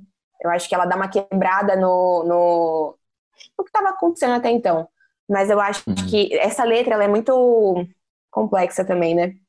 Porque ao mesmo tempo que ela tá falando para outra pessoa que ela é capaz de refletir todas as melhores versões dessa pessoa, essa música também traz muita insegurança, né? Ela fala sobre, ai, quando eu me quebro, então eu me quebro em um milhão de pedaços, porque eu sou um globo de luz, né? Eu sou um mirror ball, que é aquele globo de espelhos, na verdade, não de luz. É, e ela também fala, I can change everything about me to fit in. Então eu consigo mudar todas as coisas em mim para me encaixar. Então eu acho que essa música brinca muito com ser a pessoa que tá ali para refletir o melhor que o outro tem e não enxergar o melhor que você tem dentro de você mesmo. Sabe? Então, Uhum. acho profunda também. E acho que quando você só ouve a música sem prestar atenção na letra, é mais uma que talvez é, a mensagem ou a profundidade pode acabar passando despercebida. Achei tudo. A próxima faixa é Seven, que pra mim, assim, claramente é uma música sobre a infância dela. Eu achei maravilhosa. Eu amo. Nos álbuns da Taylor, eu gosto muito de The Best Day. Eu gosto muito de Never Grow Up. Eu acho tão lindas, tão lindas. Eu amo quando ela fala sobre infância e sobre, seja dela, seja de outras pessoas. Mas eu gosto muito quando ela traz isso, porque ela sempre traz de uma forma meio acústica, meio gostosinha de ouvir. E Meio lullaby, um- né? Exato, era isso que eu ia falar, quase uma lullaby. E dessa vez eu achei muito legal. Me lembra o que o trabalho do Civil War, só que mais pop. Eu gosto demais do ritmo dos versos. A produção é simples e as notas do piano me soaram quase que infantis, o que faz todo sentido para essa faixa. Eu gosto demais dos arranjos que ela tem usado em todas as músicas até aqui. É uma música linda, linda, linda, linda, pela letra, pelos arranjos e os vocais simples dela. Eu amei essa faixa. Gente, eu escrevi assim, juro. Linda, incrível, Tá delicada, vendo? porém profunda. Ícone. é isso. Eu juro, pra mim é, é- é riqueza na simplicidade. Sim! Eu Já diria- uma coisa que já vocês vão me matar. Henrique Fogaça, falar mal. menos é mais. Eu não vou falar mal, não. Eu não vou falar mal. Eu vou fazer uma observação muito peculiar.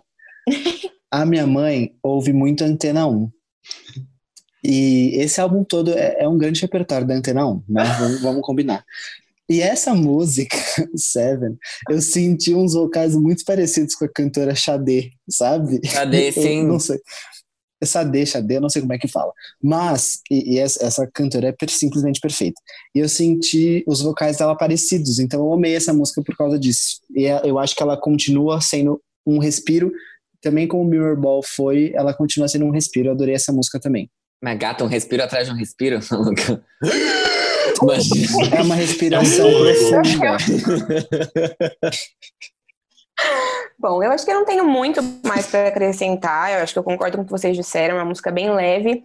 É, eu gosto como ela brinca sobre falar sobre, né, da infância dela, da casa que ela tinha na, na Pensilvânia, de um amigo que ela nem lembra o nome, mas que ela sabia que tinha é, problemas em casa. E aí eu acho muito fofo como ela fala sobre resolver esse problema que esse amigo tem em casa de uma maneira bastante infantil, assim, como, como as coisas parecem simples Sim. aos olhos de uma criança, né? Ela absorve tudo aquilo, tipo, ah, sua casa tá ruim? Vem morar na minha casa, você não vai mais precisar chorar na minha casa.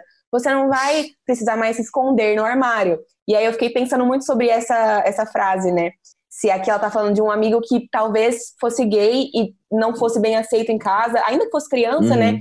Por causa disso, acabasse, enfim, sofrendo nas mãos do pai, que é o problema que ela menciona que, que esse amigo tinha. E eu gosto desse jogo de palavras, gosto das soluções é, de composição que ela escolhe aqui para as letras. Gosto bastante. Eu, só fazendo um parênteses rápido, a Taylor tinha letras que me emocionavam muito no Speak Now. Mesmo o Red tendo esse, essa sonoridade um pouco é, mais para baixo, até tem faixas menos animadas que o Speak Now, o Red não me emocionava tanto e os outros álbuns dela depois também não. Esse álbum foi o primeiro álbum da Taylor que em muito tempo me deixou emocionado, tipo, de eu pegar em alguns momentos quase crimejar. Assim, eu sou uma pessoa que não chora, muito difícil eu chorar. É, e eu sei que eu tô mais sensível por conta da quarentena, é. mas que ele realmente mexeu fundo em mim. Gente, ele tá com lenços aqui agora, tá? É difícil de eu chorar. Escorrendo pelo rosto. Todo, todos os cortes desse episódio são porque o Armin começou a chorar. Basicamente. Gente, a próxima faixa é August. E essa daqui foi uma faixa que. É, eu, sabe quando você olha e você fala assim, hum, foda-se. E aí depois a, vem a coisa assim, tipo, você tá olhando uma onda, aí você fala, ah, nem vai ser grande. Aí ela chega assim, ela te dá um caldo do caralho, você se fode. Porque eu ouvi essa faixa a primeira vez e ela foi a que eu menos gostei do folclore inteiro.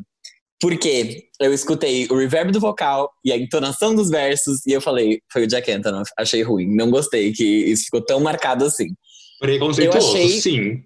Não, não é preconceito. Eu gosto muito do que ela faz com o Jack Antonoff. É que eu acho que, tipo, pesou, pesou, a mão, sabe? Tipo, pesou a mão. Mas, Ó, aí o que, que eu escrevi a primeira vez que eu escutei? Que eu achei legal, mas definitivamente é a que eu menos gostei até agora. Talvez ela cresça em mim. De fato, cresceu. a letra não é ruim, é linda, e eu gosto muito dos instrumentais do segundo refrão. Para mim tava tudo no lugar, só que ela me pareceu, por ter tanto de Jack Antonoff, ela me pareceu um pouco menos autêntica. É, só que eu achei a estrutura da música extremamente interessante para ela não fechar no refrão. Hoje, eu amo essa faixa, eu adoro essa faixa. Toda vez que ela vem, eu fico, ai, que faixa legal, qual que é? É August. Então, tipo, é, já é uma coisa que eu não ligo mais tanto. Eu gosto muito da letra. É, essa é uma das faixas que faz parte do triângulo amoroso, né? Adolescente. E eu adorei, adorei mesmo. Acho, eu gosto como ela fala sobre, sobre amor nesse. É, um amor de verão, né? Nessa, nessa faixa. Achei muito legal. Hoje é, um, é uma música que eu gosto mais e arrasou Taylor Swift. E parabéns, Jack Antonoff. Cuidado com o reverb no álbum dos outros. eu confesso que uma das coisas que mais me deixou, tipo, ah, que, que fofinho, que engraçado, na verdade, foi que a faixa 7 se chama Seven e que a faixa 8 se chama August. É uma coisa muito simples e muito tosca, mas eu achei engraçadinho e fofinho. É, essa é uma faixa que, para mim, poderia muito estar no 1989, por exemplo, me lembra bastante esse álbum. É, para mim ela funciona muito como pós Seven, é um ótimo complemento e essa construção dessas duas faixas me traz muita alegria, porque teve antes aquele quarteto perfeito inicial, My Tears Ricochet que foi Hey, We Were Born que foi Hey, e daí vem tipo Seven que é Wow, e August pra mim que é Wow, e eu gosto muito que essa faixa cresce bastante. Eu tava falando, uhum. cadê aquela faixa com aquela sonoridade específica? E talvez isso que você fale que Junkie Antonoff pesou a mão, talvez seja isso que eu tenha sentido falta, sabe? De tanto uhum. já tá caracterizado de que todo o álbum tem uma faixa que é assim. Mas gosto, gosto muito. Eu também. Gente, eu gostei mais dessa música quando eu percebi que ela era a música dos amantes. eu achei ela super lindinha, porque antes eu tinha ficado, ah, tá bom, essa música aqui, Agosto, legal. Jack Antonoff falou que era aquele mais gostou de fazer com ela, tá bom, legal. Mas aí depois que eu entendi, eu falei, ah, tá bom, agora eu gostei. Mas é isso. Mas também, assim, não. Eu ainda gosto mais do começo, mas eu gosto. Gosto bastante. Muito boa. É, como vocês falaram, tipo, August é a música a partir da perspectiva da amante, né, da história. Eu acho que, de novo, ela volta a brincar com esses vários lados de uma mesma situação. O quanto não existe certo ou errado e preto no branco, né, 8 ou 80. Todo mundo tem sentimento, todo mundo sofre, e quando a gente para para perceber isso, a gente tem uma imagem, uma, uma compreensão da história que é diferente, né. A August, ela fala sobre né, se relacionar com uma pessoa sabendo que essa pessoa não era sua, tipo, meu, você nunca foi meu para que eu pudesse te perder, sabe? E ela, ela, ela sofre muito ao longo da música, e ela fala muito sobre. Enfim, investir numa coisa que, que não ia para frente. E ela faz tudo isso de uma maneira bastante leve, apesar de estar falando de traição e de um relacionamento que é, não era concreto, né? Era um amor de verão e tudo mais. Eu gosto muito dessa música. Eu acho que, como eu falei no começo, o trio do Triângulo Amoroso para mim é assim, perfeitinho. E essa música é mais uma delas. Gente, a próxima faixa é This Is Me Trying. Um, que essa daqui é engraçada também, cresceu bastante em mim. Toda esse, essa meiuca do álbum, que, tipo, eu não tava afim de, sei lá, de, de gostar, porque era meio Jack Antonoff eu achei isso demais acabou crescendo bastante em mim. E essa faixa também. Quando eu ouvi a primeira vez, eu senti que ela era mais pesada, ela começava de um jeito mais pesado, mais sombrio do que as duas anteriores. Um, as duas, não, né? Até as três anteriores, porque Mirrorball, Seven e, e August eram faixas mais leves, mais animadas. Essa daqui eu senti que ela era algo menos, mais experimental e ela tinha um refrão que também não era tão convencional assim, especialmente para músicas da Taylor Swift. É, porque ele tem menos história, ele é tipo, this is me trying, this is me trying. Por enquanto, na, até aquele momento, eu achei que, quando eu escutei, eu achei que a faixa era meio bagunça, assim. Eu acho que ela não encontrou um balanço, um equilíbrio legal entre os, os elementos dela do instrumental e os vocais, a produção dos vocais dela, que tem muito reverb também, é uma coisa que tá muito. tá mais carregada com ecos e Hoje eu já não ligo tanto para isso. Eu acho que ela é uma boa faixa também. Eu gosto muito da letra. Tipo, eu gosto extremamente dessa letra. Eu achei que muito bem escrita. Eu acho que essa faixa é um ótimo exemplo que o foco é na letra. O instrumental é muito simples. O que mais marca a gente é a batidinha. É, e os momentos que o instrumental é mais forte são os momentos de silêncio da voz da Taylor. Então eu gosto desse contraponto e acho que esse instrumental simples é realmente para ressaltar essa letra que ela é muito forte, muito impactante. Hum. Tipo, eu estou tentando, amigo. Me entenda que eu estou tentando, eu estou fazendo o meu melhor, me ajuda. A gente te ajuda, a gente aceita. Eu já entendi, Taylor. Eu... Você é eu amei essa, essa letra. Amei, assim. Acho hum. que é hum. uma das que mais ficou na minha cabeça depois que passou o álbum. Tipo, que eu ouvi ele inteiro. Eu, eu lembrei muito da letra dessa música. E como eu tava nessa vibe aí, nessa, nessa fanfic que eu criei na minha cabeça, eu imaginei muito que era, tipo, o cara que traiu pedindo desculpas. Tipo, eu imaginei muito isso. E, mas eu não sei se isso procede ou não. Mas essa é uma das minhas músicas preferidas do álbum. Vou fazer a minha interpretação dessa música de novo. A minha interpretação. Ouvintes, não sei se está certo. É, eu acho que a Taylor brinca, como a gente já falou, né? ao longo das faixas, com esse storytelling misturado com a vida real dela e, enfim, fazendo metáforas, histórias tudo mais. Eu acho que se você olha para essa música pela primeira vez, parece mesmo que ela está falando sobre alguém que está tentando num relacionamento, né? Que está disposto a pedir desculpa, a corrigir os erros, ainda que isso não seja perfeito. E acho que faz sentido no meio dessa história toda. Mas eu fico pensando se talvez essa música não é de fato uma mensagem da Taylor para os fãs e para a indústria musical como um todo, assim, tipo, ela fala no começo, tá? Vamos lá, a Mariana que fica interpretando as coisas. Ela canta: é, I've been having a hard time adjusting. Então eu tenho tido, né, tenho dificuldade para me ajustar nisso aqui. I had the shiniest wheels. Eu tinha as rodas mais brilhantes. Now they're rusting. Agora elas estão é, enferrujadas. I didn't know if you would care if I came back. Eu não sabia se vocês iriam se importar se eu voltasse. I have a lot of regrets about that. Tenho vários arrependimentos a partir disso é, eu fico pensando muito sobre como foi a recepção do Lover, sabe? É, pelo público que é o público da Taylor, esse público ele é muito fiel. Mas todo mundo olhou para o Lover como um álbum que ah, era bastante infantil. E esse álbum não recebeu críticas tão positivas assim, né? De uma forma mais geral. Não foi um álbum que impactou muito os críticos, as reviews, a mídia e tudo mais. Mesmo tendo uma nota bem alta, né? Mesmo tendo É, ele é uma mais nota alta bem dela alta, até esse, né? No Metacritic. é, e mesmo tendo é, um desempenho em vendas, né, um desempenho comercial muito significativo. Mas o que as pessoas estavam dizendo era, ah, esse álbum parece um álbum infantil, ah, não sei o quê, né? E aí eu fico pensando, será que ela não tá falando mesmo sobre, tipo, ai meu, tava aqui fazendo esse álbum, mas será que, né, vocês vão gostar? Será que eu devo voltar? Será que vai fazer sentido pra vocês? Sabe? Sabe o que eu acho, eu Mari? Hum. Eu acho que talvez a gente possa deixar isso para as considerações finais, mas eu acho que foi muito isso dela talvez ter ficado cansada de falar sobre a vida dela em específico de maneira tão direta. É, eu acho, acho que, que isso- é isso é uma influência. disso. E também, tipo, a vida dela tá não linear, mas tipo, ela está num momento que não tem muitas emoções Muito estável. É, é um momento estável, exato. Estável é a palavra.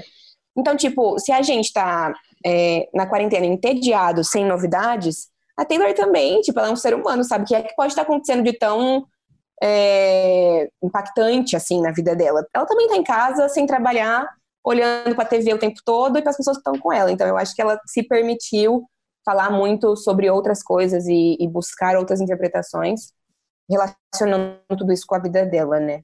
É como eu olho para essa faixa. Eu Justo. concordo com o que vocês disseram de que essa faixa tem um instrumental mais carregado, que ela é uma faixa né, diferente do que a gente estava acostumado, com um refrão que não é um refrão tão Uhum. forte. Concordo com tudo que foi dito. Mas só trazendo mesmo umas reflexões sobre a letra da música para acrescentar. Arrasou. A próxima faixa é Illicit Affairs. Eu amo, eu amo muito essa música, meu Deus.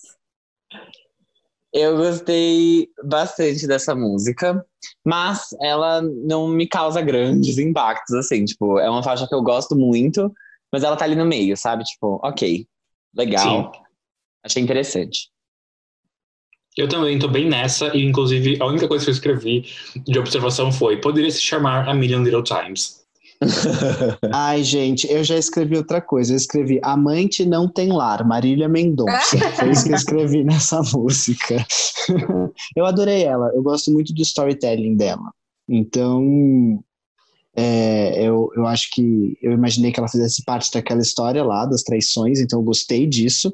E por isso que eu gostei mais da faixa. Assim, eu gosto quando ela conta histórias, assim. Isso pra mim é realmente muito significativo nas músicas da Taylor Swift. Então eu gostei bastante dessa faixa por causa da letra. Eu concordo também. Eu acho que ela não faz parte do triângulo, porque ela realmente pontuou Uhum. que era um trio de músicas, né? Uma Uhum. a partir da perspectiva de cada pessoa. Mas eu acho que ela volta a falar de traição aqui, sim, e de uma forma muito mais adulta, né? Porque enquanto a- o trio de músicas era um trio adolescente, era um triângulo amoroso adolescente, aqui ela fala sobre traição de uma forma bem madura, assim, de uma mulher bem adulta, né? A partir da perspectiva de uma mulher bem adulta. E pra mim a melhor parte sobre essa música provavelmente é o último verso, que é o fim da música, que ela canta And you scream Don't call me kid, don't call me baby, look at this godforsaken mess that you made me. Desculpa o show, mas essa música, é, essa parte da música é tudo pra mim, assim, tipo, a hora que ela canta essas frases do não me chame de criança, não me chama de baby, olha pra bagunça que você fez comigo, eu perco tudo neste momento. Tem uma música do Cícero que fala isso, tipo, olha, pode entrar e olha a bagunça que você deixou aqui dentro de casa. Tipo, É, é, muito boa essa música. Pesado, assim, e, e Você já ouviu essa música, Mari? Não. Depois Vou te manda. mandar, do Cícero. Você sabe qual é? Vocês sabem qual é, meninos? Não. Eu acho que é tipo, é, adoçante, açúcar, tipo, alguma coisa assim. Eu vou mandar pra vocês. A próxima faixa é Invisible String. Oh, you to me. Ai, que perfeita. Aqui, eu, aqui eu senti, na primeira vez que eu escutei, eu escrevi, aqui parece que voltamos pro Aaron. Porque realmente voltamos. É, aqui eu senti que a gente voltava pro Aaron. Eu gosto muito do instrumental dessa faixa. Tudo parece muito mais equilibrado. E é uma volta pro country também com os vocais e instrumental, mesmo que não seja de fato uma música country. É uma letra romântica, quase que. é, eu senti que era quase que uma evolução de It's Nice to Have a Friend para um, pra uma música sobre, tipo, amor e, e duas pessoas que se amam, celebrando a união entre elas. É, eu gostei muito dela, eu achei muito gostosa de ouvir. Eu achei a ponte muito interessante dessa música. E eu gosto que ela traz a emoção nos instrumentais também, não só na voz da Taylor Swift. Eu achei um ponto positivíssimo do álbum, um ponto muito alto desse álbum, essa faixa. E para mim ele com certeza representa uma Taylor Swift mais madura. Achei incrível. Eu acho que essa faixa ela traz um instrumental muito interessante e um vocal da Taylor muito interessante. Sim. Então acho é, é, ela é forte nesses dois pontos. Mas mesmo com isso, é uma faixa que eu não tenho muitas observações a fazer. Eu não tenho fortes opiniões ou nada tipo, nossa, amo muito, ou né. Pra mim é uma faixa boa, com coisas interessantes. Porém, é isso. Gente, eu achei super positiva a música. Eu gostei da, da vibe dela, assim. Eu achei uma delicinha de ouvir essa música. Uhum. Eu achei até uma coisa meio sei lá, uma vibe até meio de superação. Assim, eu tô bem com essa situação. Gostei dessa música, assim. Eu não tenho muito para falar sobre ela também, mas eu gostei bastante. Ah, vou eu. Essa música completa o meu trio de favoritas, assim, tipo, tá no meu top 3, porque eu gostei muito dela, muito, muito dela. É, vamos aqui para os fun facts que eu gosto de trazer. É, esse invisible string, né, esse fio invisível, faz referência a um mito chinês do fio vermelho, que fala que, tipo, ah, quando duas pessoas estão destinadas a ficarem juntas, existe um fio que liga elas. E esse fio ele pode se emaranhar, ele pode se esticar, mas ele nunca vai se romper. Eu acho que ela brinca com isso aqui. Ela fala sobre a vida dela antes de encontrar a pessoa certa, sobre as decepções que ela passou, sobre as pessoas que ela conheceu e sobre os amores que deram errado. E ela fala sobre a vida da outra pessoa também, né? Que nesse caso, muito provavelmente é o atual namorado dela. Muito provavelmente não, né? Essa acho que é uma das músicas mais é, autobiográficas Diretas. desse CD. Essa é uma música, é, acho que essa é uma música muito clara, assim, ela não faz muitos rodeios. E o mais legal sobre ela é, é falar sobre esse encontro, assim, ela fala sobre como o tempo foi é, responsável por fazer isso acontecer. Então, sabe assim, jornada, ela inclusive fala exatamente essa frase. A jornada que me fez chegar até aqui foi um inferno, mas ela me trouxe para o céu, para o paraíso. Então, assim, show, tá tudo bem. E tô Essa frase é muito perfeita, né? É muito perfeita. Essa frase é muito perfeita. Muito, muito, muito, assim. É, inclusive, Ai. também ela fala na ponte, né? É... One single thread of gold tied me to you. É, essa parte também, acho que não era na ponte, ah, mais pra frente. Ela, dela, como ela comenta sobre as vidas dos dois separadas, ela vai construindo esse encontro, né? E ela comenta assim, esse, todo mundo comentou sobre isso na internet. É, For the boys who broke my heart, now I send their babies presents. Então, para todos os garotos que quebraram meu coração, agora eu mando presentes para os filhos deles. Alô, Joe Jonas, tá nascendo já? Criança? Alô, cara. Chocada. Mas essa frase que eu falei de um único fio dourado é, nos ligava é muito exemplo do que você falou da teoria chinesa. A única questão que ela chamou de vermelho, ela chamou de dourado. Exato. É, mas eu gosto do dourado, vamos aqui de novo. Todas, não todas, mas 80% das músicas da Taylor Swift sobre esse relacionamento, ela fala sobre como, é, ah, eu antes eu acreditava que o amor era vermelho, mas agora eu sei que o amor é dourado. Ah, você me pintou de dourado. Tipo, o dourado é uma coisa que ela usa muito para se referir ao, ao Joey Owen ao longo das músicas. E esse é mais um exemplo disso, assim. É. Só uma coisa, Foda. Daylight, para os ouvintes, no caso, já que a gente já tinha falado isso no Twitter, né? Para vocês aceitarem que False God, que False God é a melhor faixa do Lover, Daylight é a segunda melhor faixa do Lover. E vocês ouvintes vão ter que aceitar isso, ah, gostem vocês ou não. Que o, Jean, o Jean, tinha... não há opiniões. não, não, há não vou opiniões. falar disso. É Daylight e Eu acho que eu acho que Daylight tinha que ser o título do álbum Lover. Ia ser até ela Era pra Lover. ser, é. Era pra ser. Ai, Vamos gente. pra próxima, então. Mad Woman que eu gosto da forma como ela canta, da forma como ela entoa os versos, eu gosto do instrumental e do ar de mistério que essa faixa carrega ao longo de sua duração.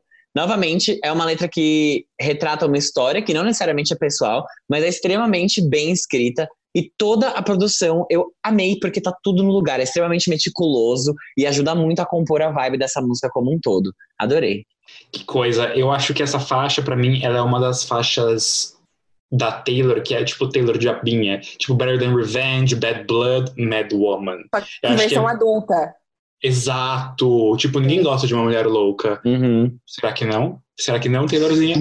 Mas gosto muito. O instrumental, ele é um pouco forte, assim, para baixo. Ele traz esse ar misterioso, esse ar mais é, sombrio, mas é um sombrio não só de mistério, mas um sombrio também mais malicioso.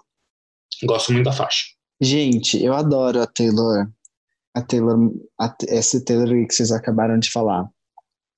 E eu gosto muito que ela tá madura nessa faixa, e uma coisa que eu fiquei pensando, pelo que eu entendi, ela meio que ela relaciona essa questão da traição do homem hétero com o machismo, né? E eu gosto muito, eu tenho esse pensamento comigo, entendeu? Então eu, obviamente, eu olhei com um olhar muito enviesado para essa música e eu gostei muito dela por causa disso. Eu gosto que a Taylor tá madura o suficiente para fazer uma música como Mad Woman. É, eu acho que o objetivo dela para as pessoas que escutarem essa música é exatamente essa interpretação, assim. Eu acho que de novo ela faz o que ela fez com The Man em Lover, exato, né, no exato. Lover. Ela volta a falar sobre o machismo e aqui de uma forma ainda mais madura. Eu já acho The Man uma música bem madura, mas essa era outra música que eu fiquei pensando que para mim fala sobre toda a treta com a relação das músicas dela terem sido vendidas pro Scooter Brown, né? É, essa música, para mim, é sobre isso, assim, é sobre como o Scooter Brown pintou ela de doida na internet, depois que ela se pronunciou contra a venda das músicas dela para ele, né, por tudo que eles já tinham passado ao longo dos anos. E ela fala muito, assim, sobre isso. Eu acho que é para você olhar e perceber que essa música é, conta uma história de machismo num relacionamento, provavelmente, mas existe coisa por trás, né? Ela canta assim no começo: Ah, o que você achou que eu fosse dizer sobre isso? um escorpião. É... O que, que é Sting? Literalmente, alguém sabe? Sting, picar. Sting? Sting, de picar, né? É. é. Um escorpião, ele pica quando ele tá.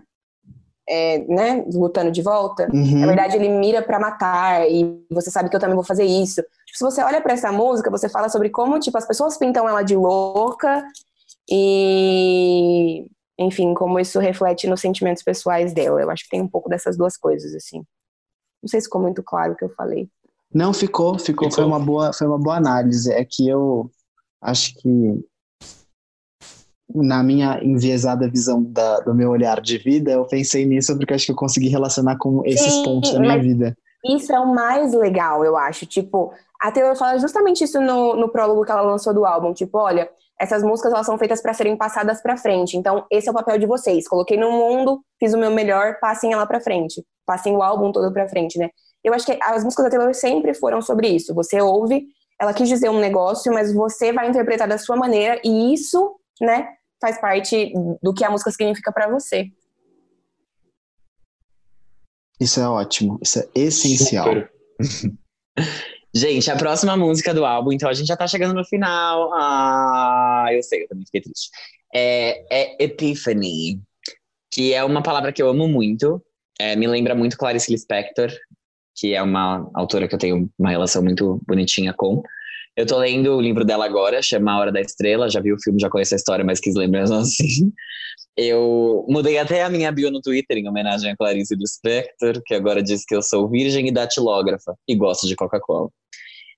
Eu gostei muito sobre como essa música começa, o órgão ao fundo. Eu gostei muito da letra, eu achei extremamente inteligente, uma boa construção narrativa e um bom paralelo entre passado e presente. E eu gostei de toda a vibe e produção dos vocais, porque elas me lembraram muito Imogen Heap, que eu sei que já trabalhou com a Taylor no 1989 em Clean, então, ela gosta, óbvio, e eu amo também Imogen Heap. Então, é, para mim, essa é uma música, tipo, fala muito sobre esse momento, né? Que, enfim, a gente tá vivendo agora, de pandemia e de. Sei lá, eu não sei porquê, eu anotei que é, tinha que eu estou exausta, basicamente, tipo assim, estou cansada. Sou da geração cansada e estou ainda mais cansada. Obrigada, Taylor, por retratar que eu estou exausta. Que eu acho que é, é fala, enfim, sobre isso tudo. Vocês. Eu gosto muito, para mim ela é muito ela é muito direta, tipo, ela é realmente uma epifania. A, toda a construção da faixa, esse instrumental, esses vocais, esse esse órgão que está presente a faixa inteira. Se ela, ela, essa faixa é a 13. Se ela fosse a 14, para mim seria claramente o dobro do 7, que foi 7. Porque acho que as duas têm um pouco dessa correlação mais delicada, mais quieta e que, de novo, diz muito na simplicidade. É, eu essas duas faixas, Seven Epiphany, para mim são grandes, grandes momentos do álbum, que é realmente caraca, caraca, Taylor, Taylor. Putz, eu tô preocupado então, porque eu zero senti essa vibe. eu não peguei essa música. Tipo assim, eu entendi que tava tendo ali uma alusão à guerra, e aí eu fiquei tipo, ai, acho que gostei da música. É uma música, eu senti que era uma música para eu ouvir sozinho, tipo, antes de dormir, assim. Essa é a vibe que eu senti da música. Mas eu não peguei isso. escuro. É, exato. Mas eu não peguei isso que você falou, tipo assim, nossa, Seven e essa, tipo, para mim foi só tipo, ah, tem essa música aí. Não, eu não sei. Ai, pode ir, Mari, não sei, tem que pensar mais sobre antes de eu querer opinar mais. Ó, oh, eu interpreto essa música, é, foi inclusive o que eu anotei sobre ela para tudo que eu ia falar referente a esse álbum, né?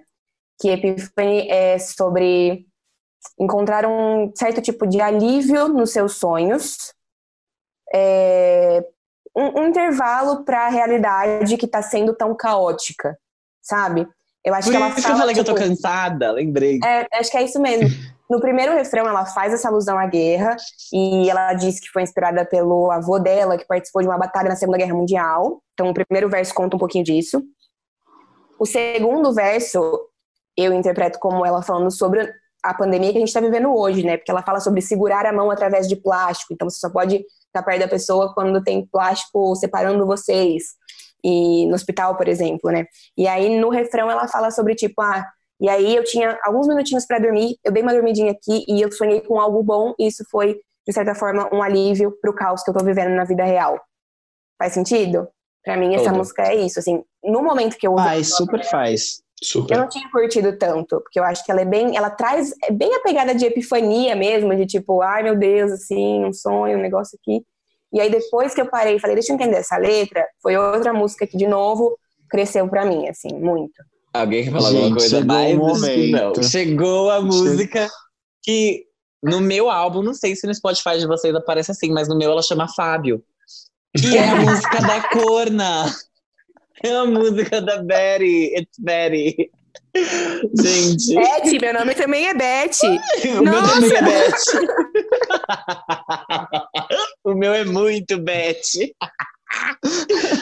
Ai, ai, peraí, gente, meu chifre caiu, deixa eu pôr de volta. Ai, vamos lá.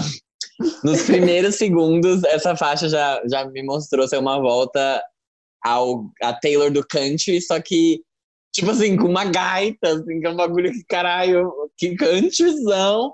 Só que mesmo assim é uma coisa super fresca, porque pensa, é que nem.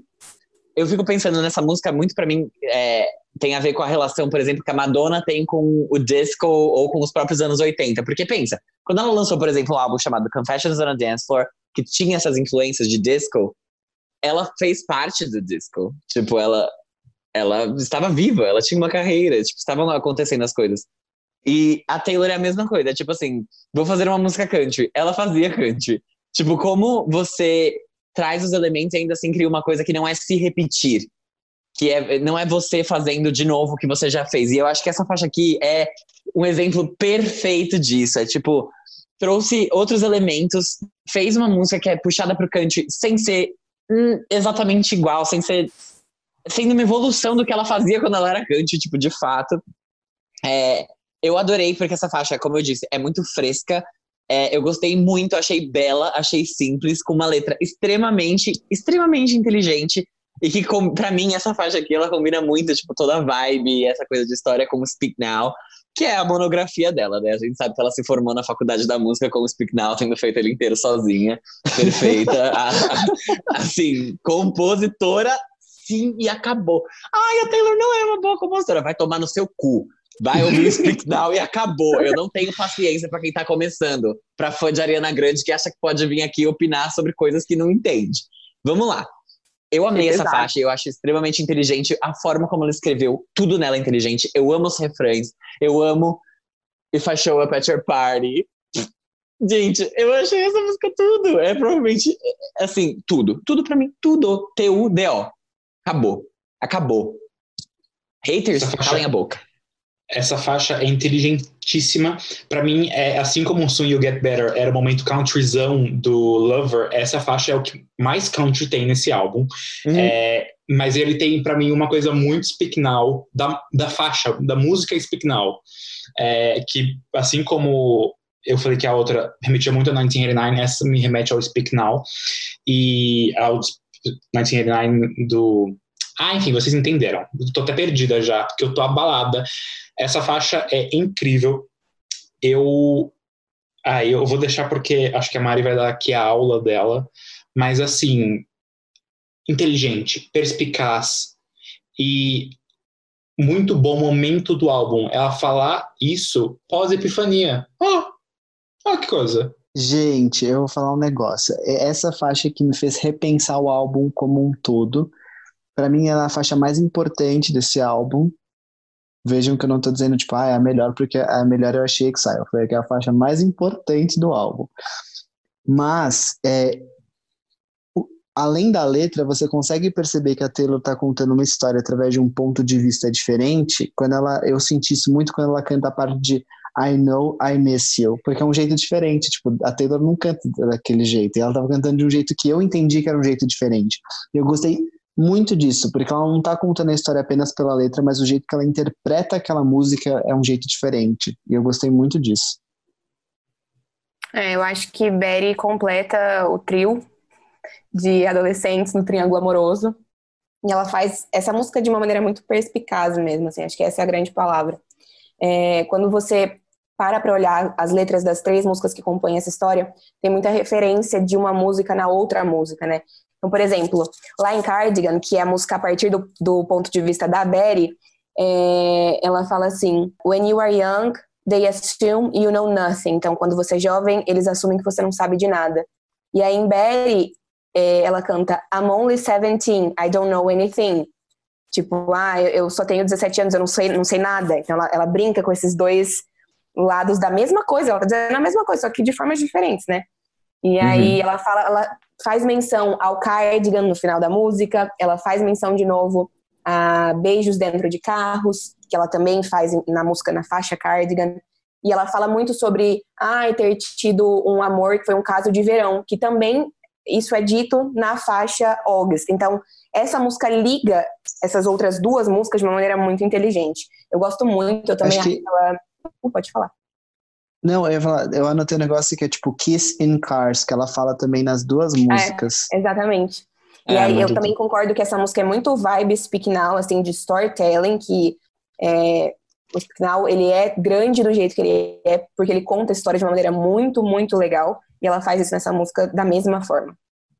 Eu acho que uma coisa que é importante a gente perceber é que por mais que seja muito diferente de tudo que ela já lançou, em algumas músicas tem é, lembranças dos outros álbuns dela pra gente entender que ela não tá fazendo uma transição brusca aqui. É só um álbum que traz elementos de tudo que ela já lançou até agora. Então, tipo, tem elemento de Speak Now, tem música que remete à música do Red, tem música que remete à música do 1989, tem música que remete até o Reputation, e também do Lover, assim, ela traz o melhor de cada um desses álbuns e, e cria uma coisa diferente. Gente, agora, depois de falarmos da Story of My Life, a gente vai para a penúltima faixa desse álbum, que é Peace. E que, assim, gostem ou não, é a melhor faixa do álbum. Não importa se é a favorita de vocês, se não é a favorita de vocês. Ela é a melhor faixa do álbum, eu vou explicar por quê. Porque no primeiro segundo, juro, gente, no primeiro segundo, tipo, começou, eu gritei artista. Porque, para mim, essa faixa é a que melhor representa todo o amadurecimento sonoro da Taylor Swift. Eu discutia muito isso até com vocês aqui, meninos, sobre como a Taylor era gigante, escrevia muito bem, mas ela não era levada a sério a ponto de conseguir ter um álbum com uma nota acima de 80 no Metacritic. Tipo assim, aonde isso existe? E tipo assim, aí vem uma. Dois Grammys Desculpa. de álbum do ano e nenhuma aclamação. Eu odeio fazer isso. Eu não sou a pessoa que faz isso. Mas vem uma pessoa, eu não vou citar nomes, faz um álbum de trap qualquer, com letras que nem foram escritas por essa pessoa, e tipo assim. E tem um 80 e tantos. E assim, vai tomar no meu cu. Foi 80? Ponto. Foi, mais Foi 80? de 80, duas vezes ainda por cima. Então, não, não, sabe? Vocês estão brincando com a minha cara, no mínimo. E assim. Não, não, não é possível. Foi. É... O que acontece? Esse álbum, para mim, essa faixa daqui, ela é uma redenção. Porque a letra é extremamente boa, o instrumental é extremamente bom, a produção tá extremamente boa. Ela é muito madura e muito bem escrita, sabe? Eu, Parabéns! eu confundi. Só, claro que você confundiu, eu tinha certeza que você tava confundindo a pessoa que eu tava falando. Eu quero saber se eu tô sabendo quem você tá falando. Tá Corta sabendo, isso aí. pode- Lu. Pode falar. Blackpink. Ela mesma. Agora voltando. Em Peace, pra mim, tipo, ela não é a faixa que é mais gostável dentro do álbum. Ela é literalmente, acho que é uma das menos gostáveis dentro do álbum. Mas ela, pra mim, é uma faixa que tem tudo tão no lugar e ela mostra tudo tão bem sobre, tipo, por que a Taylor Swift é artista e pronto, e acabou. E, e é isso. Essa faixa daqui, juro, eu já eu, eu aplaudi de pé, porque eu, eu assim, achei incrível. Parabéns, Taylor Swift. Porque você é artista e acabou e pronto. Vai dormir bem, vai dormir tranquila. Deita a cabecinha no travesseiro e pensa: sou artista. Só. Eu gosto, assim, o Fábio falou tudo. Eu só queria complementar com uma coisa. Eu gosto muito da construção das últimas faixas, que eu acho que aqui a gente tem um bloquinho de história. Então a gente tem Mad Woman, a gente tem Epiphany, então, tipo, ninguém gosta de uma mulher louca, e ela tem uma epifania, e ela vai lá e fala com a Beth, querida, desculpa. E aí ela fala, agora eu tô em paz. E eu acho que essa faixa é muito boa. Isso é uma coisa rara. Mas assim como o G falou antes que podia ter dois respiros lá em Mirror Ball e Seven, eu acho que aqui o fade out do álbum é duplo. A gente tem um começo de fade out em Peace e que se complementa com Hoax. Sim! Sim, e aí eu já en- en- entro na minha opinião. Linda, gosto do violão no começo, mas não é essencial. Essa é a sua opinião? Ih, não entendeu o conceito. Não entendi ah, mesmo, olha ali mas o, Vamos lá? Vou mudar, sua, vou mudar sua opinião em 30 segundos. Mentira, não consigo 30 segundos. É, era só isso que você ia falar? Uhum. Eu. É, eu acho que Peace, eu concordo com tudo que vocês disseram, é uma das grandes composições desse álbum, e tanto em letra quanto em música, assim, é uma música muito madura, muito tudo isso que já foi dito. Mas esse foi um dos momentos que eu mais chorei ouvindo o álbum pela primeira vez, assim, no meu react tá lá eu, tipo, ai meu Deus, Desmoronando. porque essa música, na minha opinião, é uma das mais pessoais e autobiográficas da Taylor. Porque a minha interpretação dela é a seguinte: ela tá aqui falando pra pessoa que ela gosta, que essa pessoa virou família pra ela, que essa pessoa é a pessoa certa. Eu vou até pegar a letra pra, pra acompanhar, assim, o que, ela, o que ela diz, né? Ela, no refrão, assim, principalmente, ela fala: olha, se eu sou, né, eu sou fogo e eu vou continuar te mantendo aquecido, sabe? É, só que as pessoas pensam que o amor é para ser mostrado, que o amor é um espetáculo. E ainda assim eu morreria em segredo para você. É, o diabo está nos detalhes, mas tem um amigo em mim. E ela termina o refrão dizendo: Would it be enough if I could never give you peace? Seria suficiente se eu nunca pudesse te dar paz? Para mim, essa E música é sobre a Taylor entendendo que, tipo, não importa o que aconteça na vida dela, ela nunca vai estar longe dos olhos públicos. Ela tomou a decisão de ser uma artista pública, né, conhecida, e ela se tornou uma das principais artistas da atualidade ao longo dos anos. Isso é parte de quem ela é. E todo mundo que vem para participar da vida dela precisa aceitar isso. Pra mim, ela tá dizendo pra pessoa que ela gosta, preocupada, sabe? Tipo, olha, eu faria tudo por vo- por você. Você é a pessoa certa pra mim. Você é família pra mim. A gente tem, é, a gente fica confortável na presença do outro. E eu faria qualquer coisa pra te ver bem.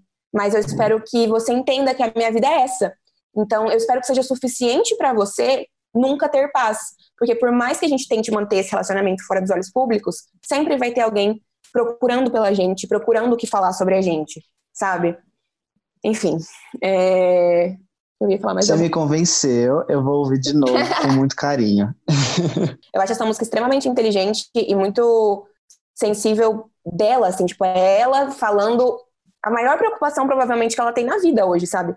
Porque, tipo, querendo ou não, tá, ela namora um ator que também é uma pessoa famosa, mas a fama que ela tem Não é é uma fama surreal. É, e é um meio muito é, injusto, né? Não injusto, mas é um meio muito hardcore, assim, tipo, as pessoas estão perseguindo ela na rua, tipo, ela pisa pra porta, para fora da porta de casa, tem uma câmera lá.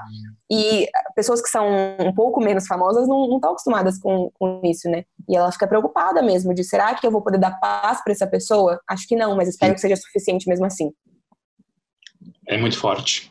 Eu amei a gente ter aclamado essa música, porque é o que ela merece. Porque é o que. Gente, juro, eu, eu nem terminei o álbum e eu já tava. Eu já coloquei, eu escrevi parabéns! Porque ela é artista e acabou.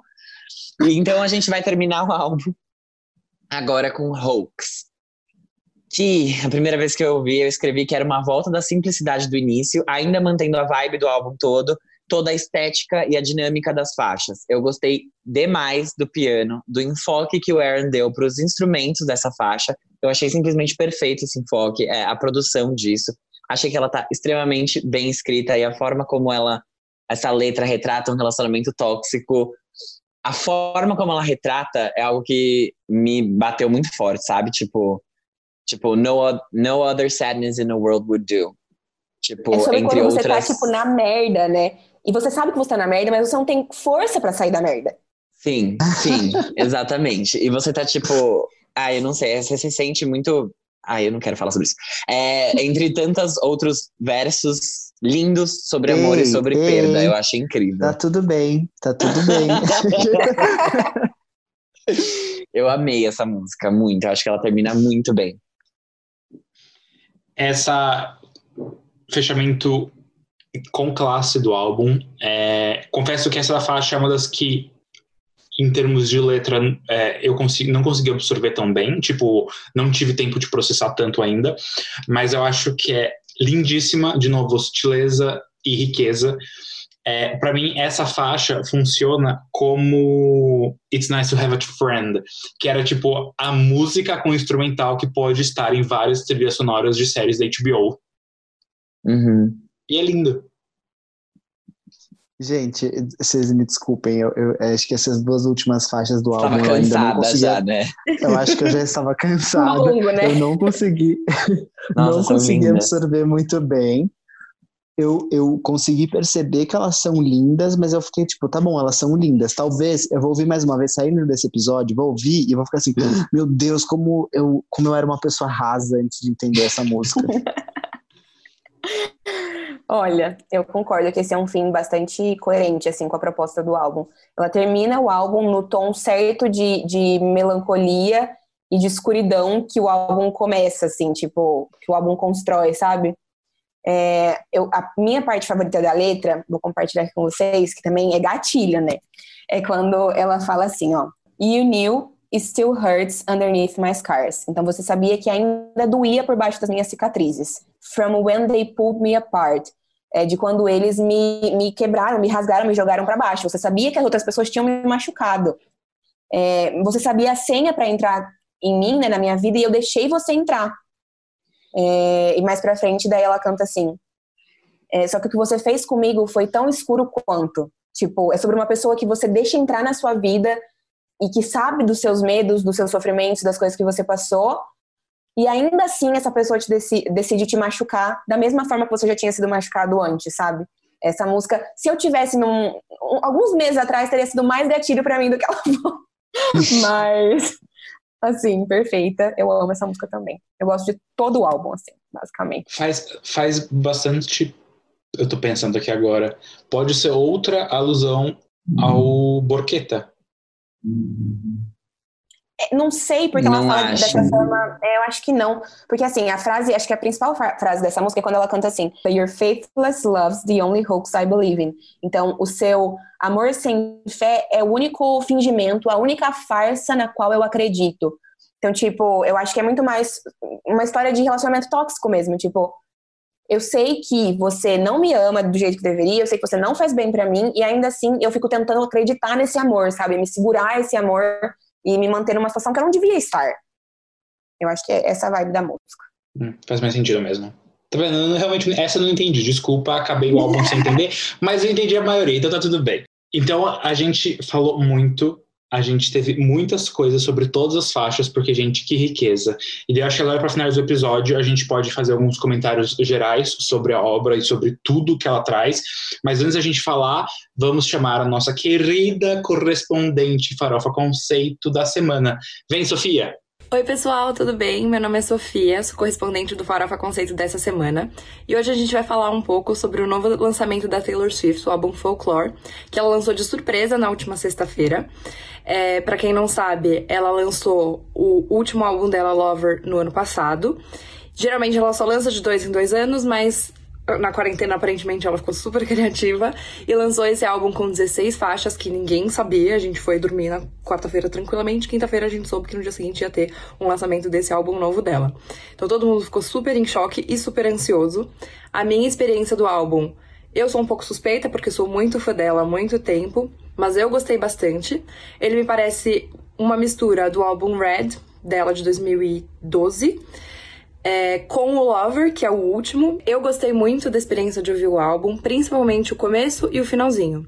Mais ou menos como Lover, eu achei a metade do álbum um pouco morta, com a exceção de uma faixa ou outra, que eu já vou falar um pouco mais sobre elas. E uma coisa que eu gostei muito do resultado do álbum foi que eu achei um álbum mais maduro do que Lover. Embora eu ame Lover e goste de praticamente todas as faixas, ele me parece musicalmente e liricamente também, as letras, é um pouco mais maduro, um pouco mais adulto do que as produções anteriores da Taylor. Por último, falando um pouquinho rapidinho sobre as faixas, eu vou trazer aqui as três que eu mais gostei. A primeira é a primeira faixa do álbum, que chama The One, que tem uma letra muito linda e fala sobre um amor frustrado que poderia ser e nunca aconteceu. Ela lembra um pouco as músicas de 1989 e do finalzinho de Lover também, então ela é uma transição muito legal.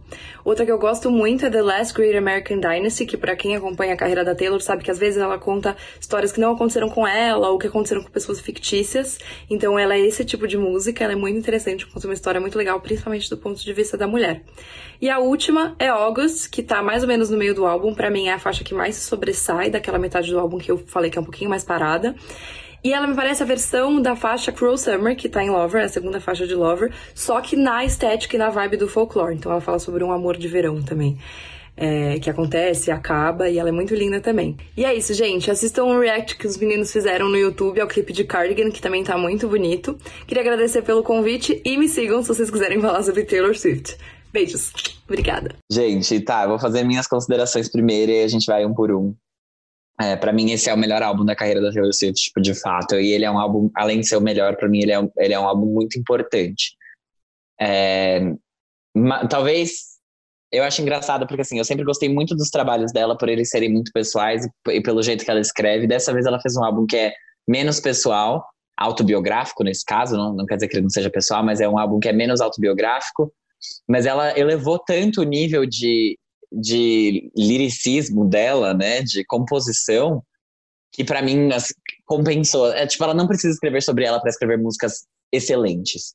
E tudo nesse álbum, tudo não, mas assim, grande parte desse álbum é excelente. Para mim, tudo que foi produzido pelo, pelo Aaron Dessner é, e tem o envolvimento do, do Justin Vernon também, é tá, tá assim, 100%, nota mil, nota 100.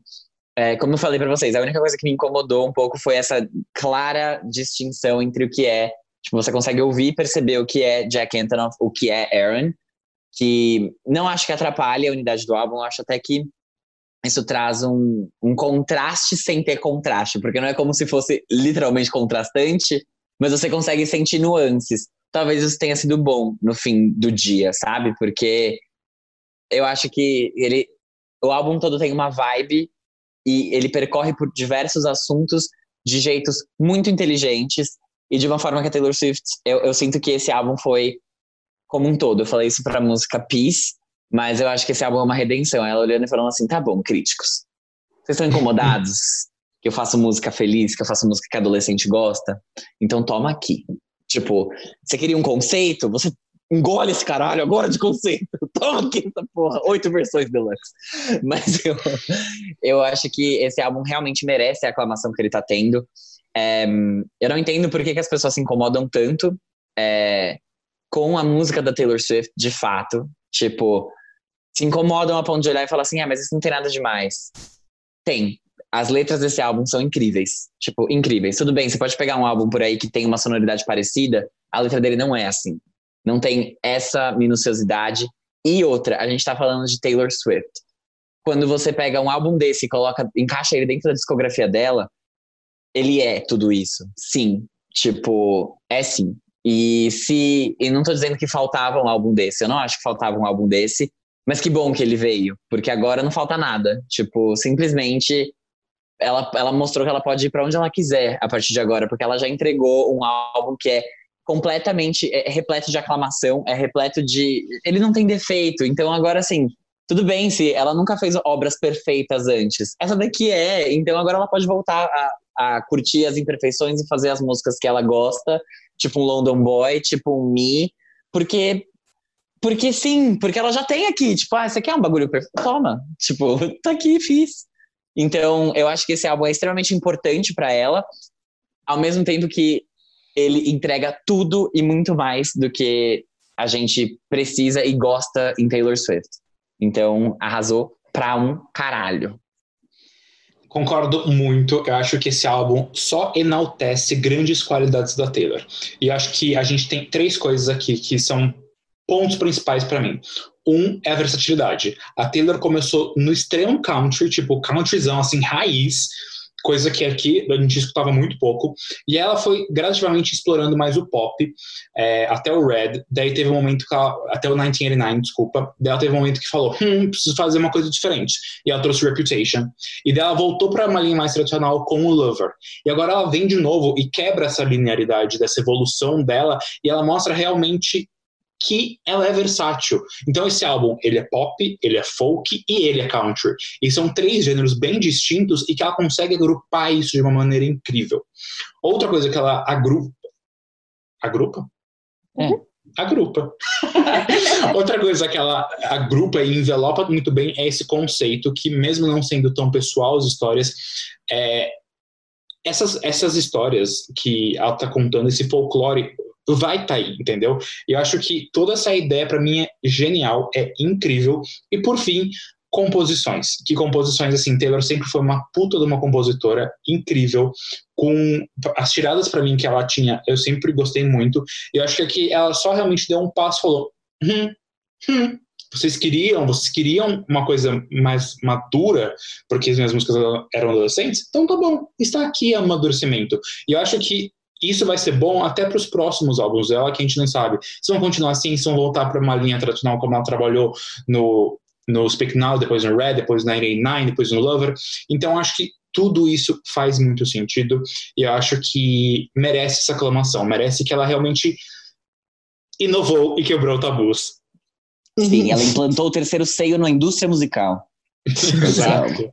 Gente, o que eu fiquei mais puto com isso é tipo assim, cara, Ai, agora é o Lover. Eu falei isso pros meninos antes. Ai, vai ter conversa com a gravadora, senta, pensa, estratégia, não sei o que, fica meses gravando, pensando como vai ser, demora dois anos, qual vai ser o próximo passateiro, não sei o que. Esse não.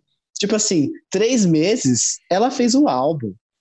E tipo, um puta álbum que vai ser super aclamado e vai elevar o nível dela como artista. E ela fez em três meses na casa dela. Tipo, é isso que eu fiquei assim chocado, entendeu? Que eu fiquei tipo, porra, então, caralho, o Lover demorou tanto pra fazer, puta que pariu, porque que.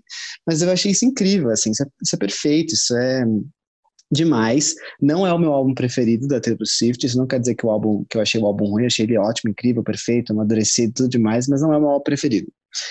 É, comprova que ela é realmente uma pessoa que conta histórias, eu acho que, como a Mari falou muito bem aí desse, desse trio de canções que fala do Triângulo Adolescente, eu acho que eu imaginei muito essa história indo para um filme, indo para, de repente, um livro, um musical, tipo, o que ela quiser fazer, faça. Ela é muito boa em contar histórias, então isso está mais do que comprovado. E esse álbum não tem aquele tipo de música da Taylor Swift que eu particularmente não gosto, que é tipo Paper Rings e Stay, Stay, Stay. Não tem esse tipo de música nesse álbum, então eu adorei. é, tem outros pontos, mas eu acho que não cabe aqui mencionar. Por quê? Quais são? Eu quero saber. Isso é polêmico, mas se vocês não quiserem responder, não precisa, porque já tá longo demais. Mas é o seguinte: vocês falaram, ah, eu não entendo por que as pessoas criticam. Também não entendo, ela é super boa, ela é super demais. O que me incomoda, por exemplo, eu acho que o álbum da Halsey, quando que ela lançou esse ano, o Manic, assim, é um puta álbum. E é Eu um álbum concordo. que tem histórias, é um álbum que tem, que puxa, que vai, que assim, esse é um álbum que, tipo assim, fica, caralho, esse é um puta álbum.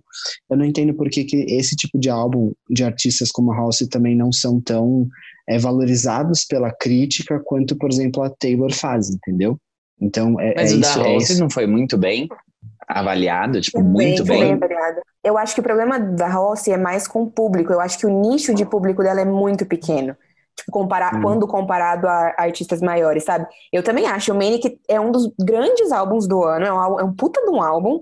É 80 Tem- no meta? Então, É, então, a Taylor nunca teve essa nota. Eu É, entendo, eu entendo isso, mas é que ela acaba sendo esnobada, ela foi esnobada Sim. no passado. Eu É, acho eu que acho até os. que- Pode, Pode falar, falar. Mari.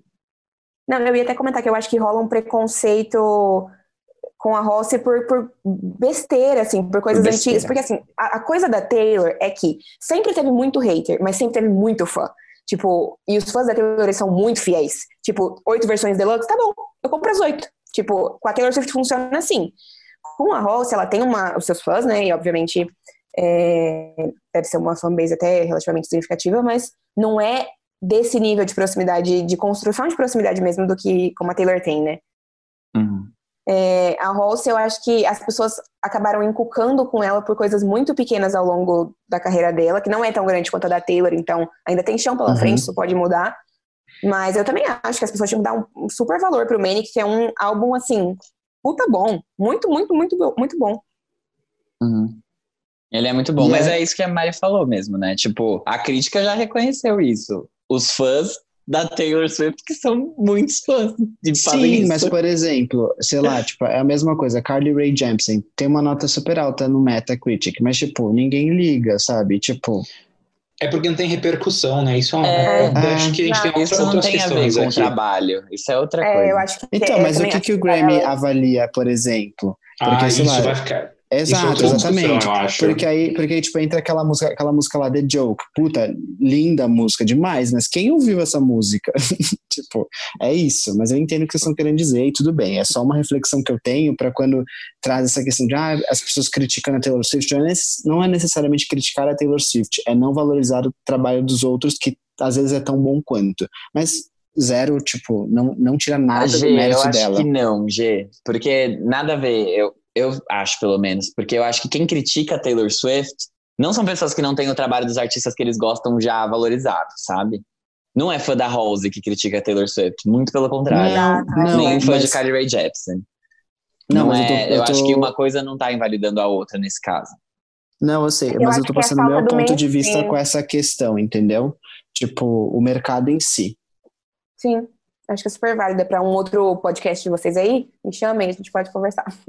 Quatro horas sobre isso. Com certeza. É, eu acho que só para encerrar tudo, é engraçado pensar que o Folklore é o primeiro álbum da Taylor Swift com 30 anos, né?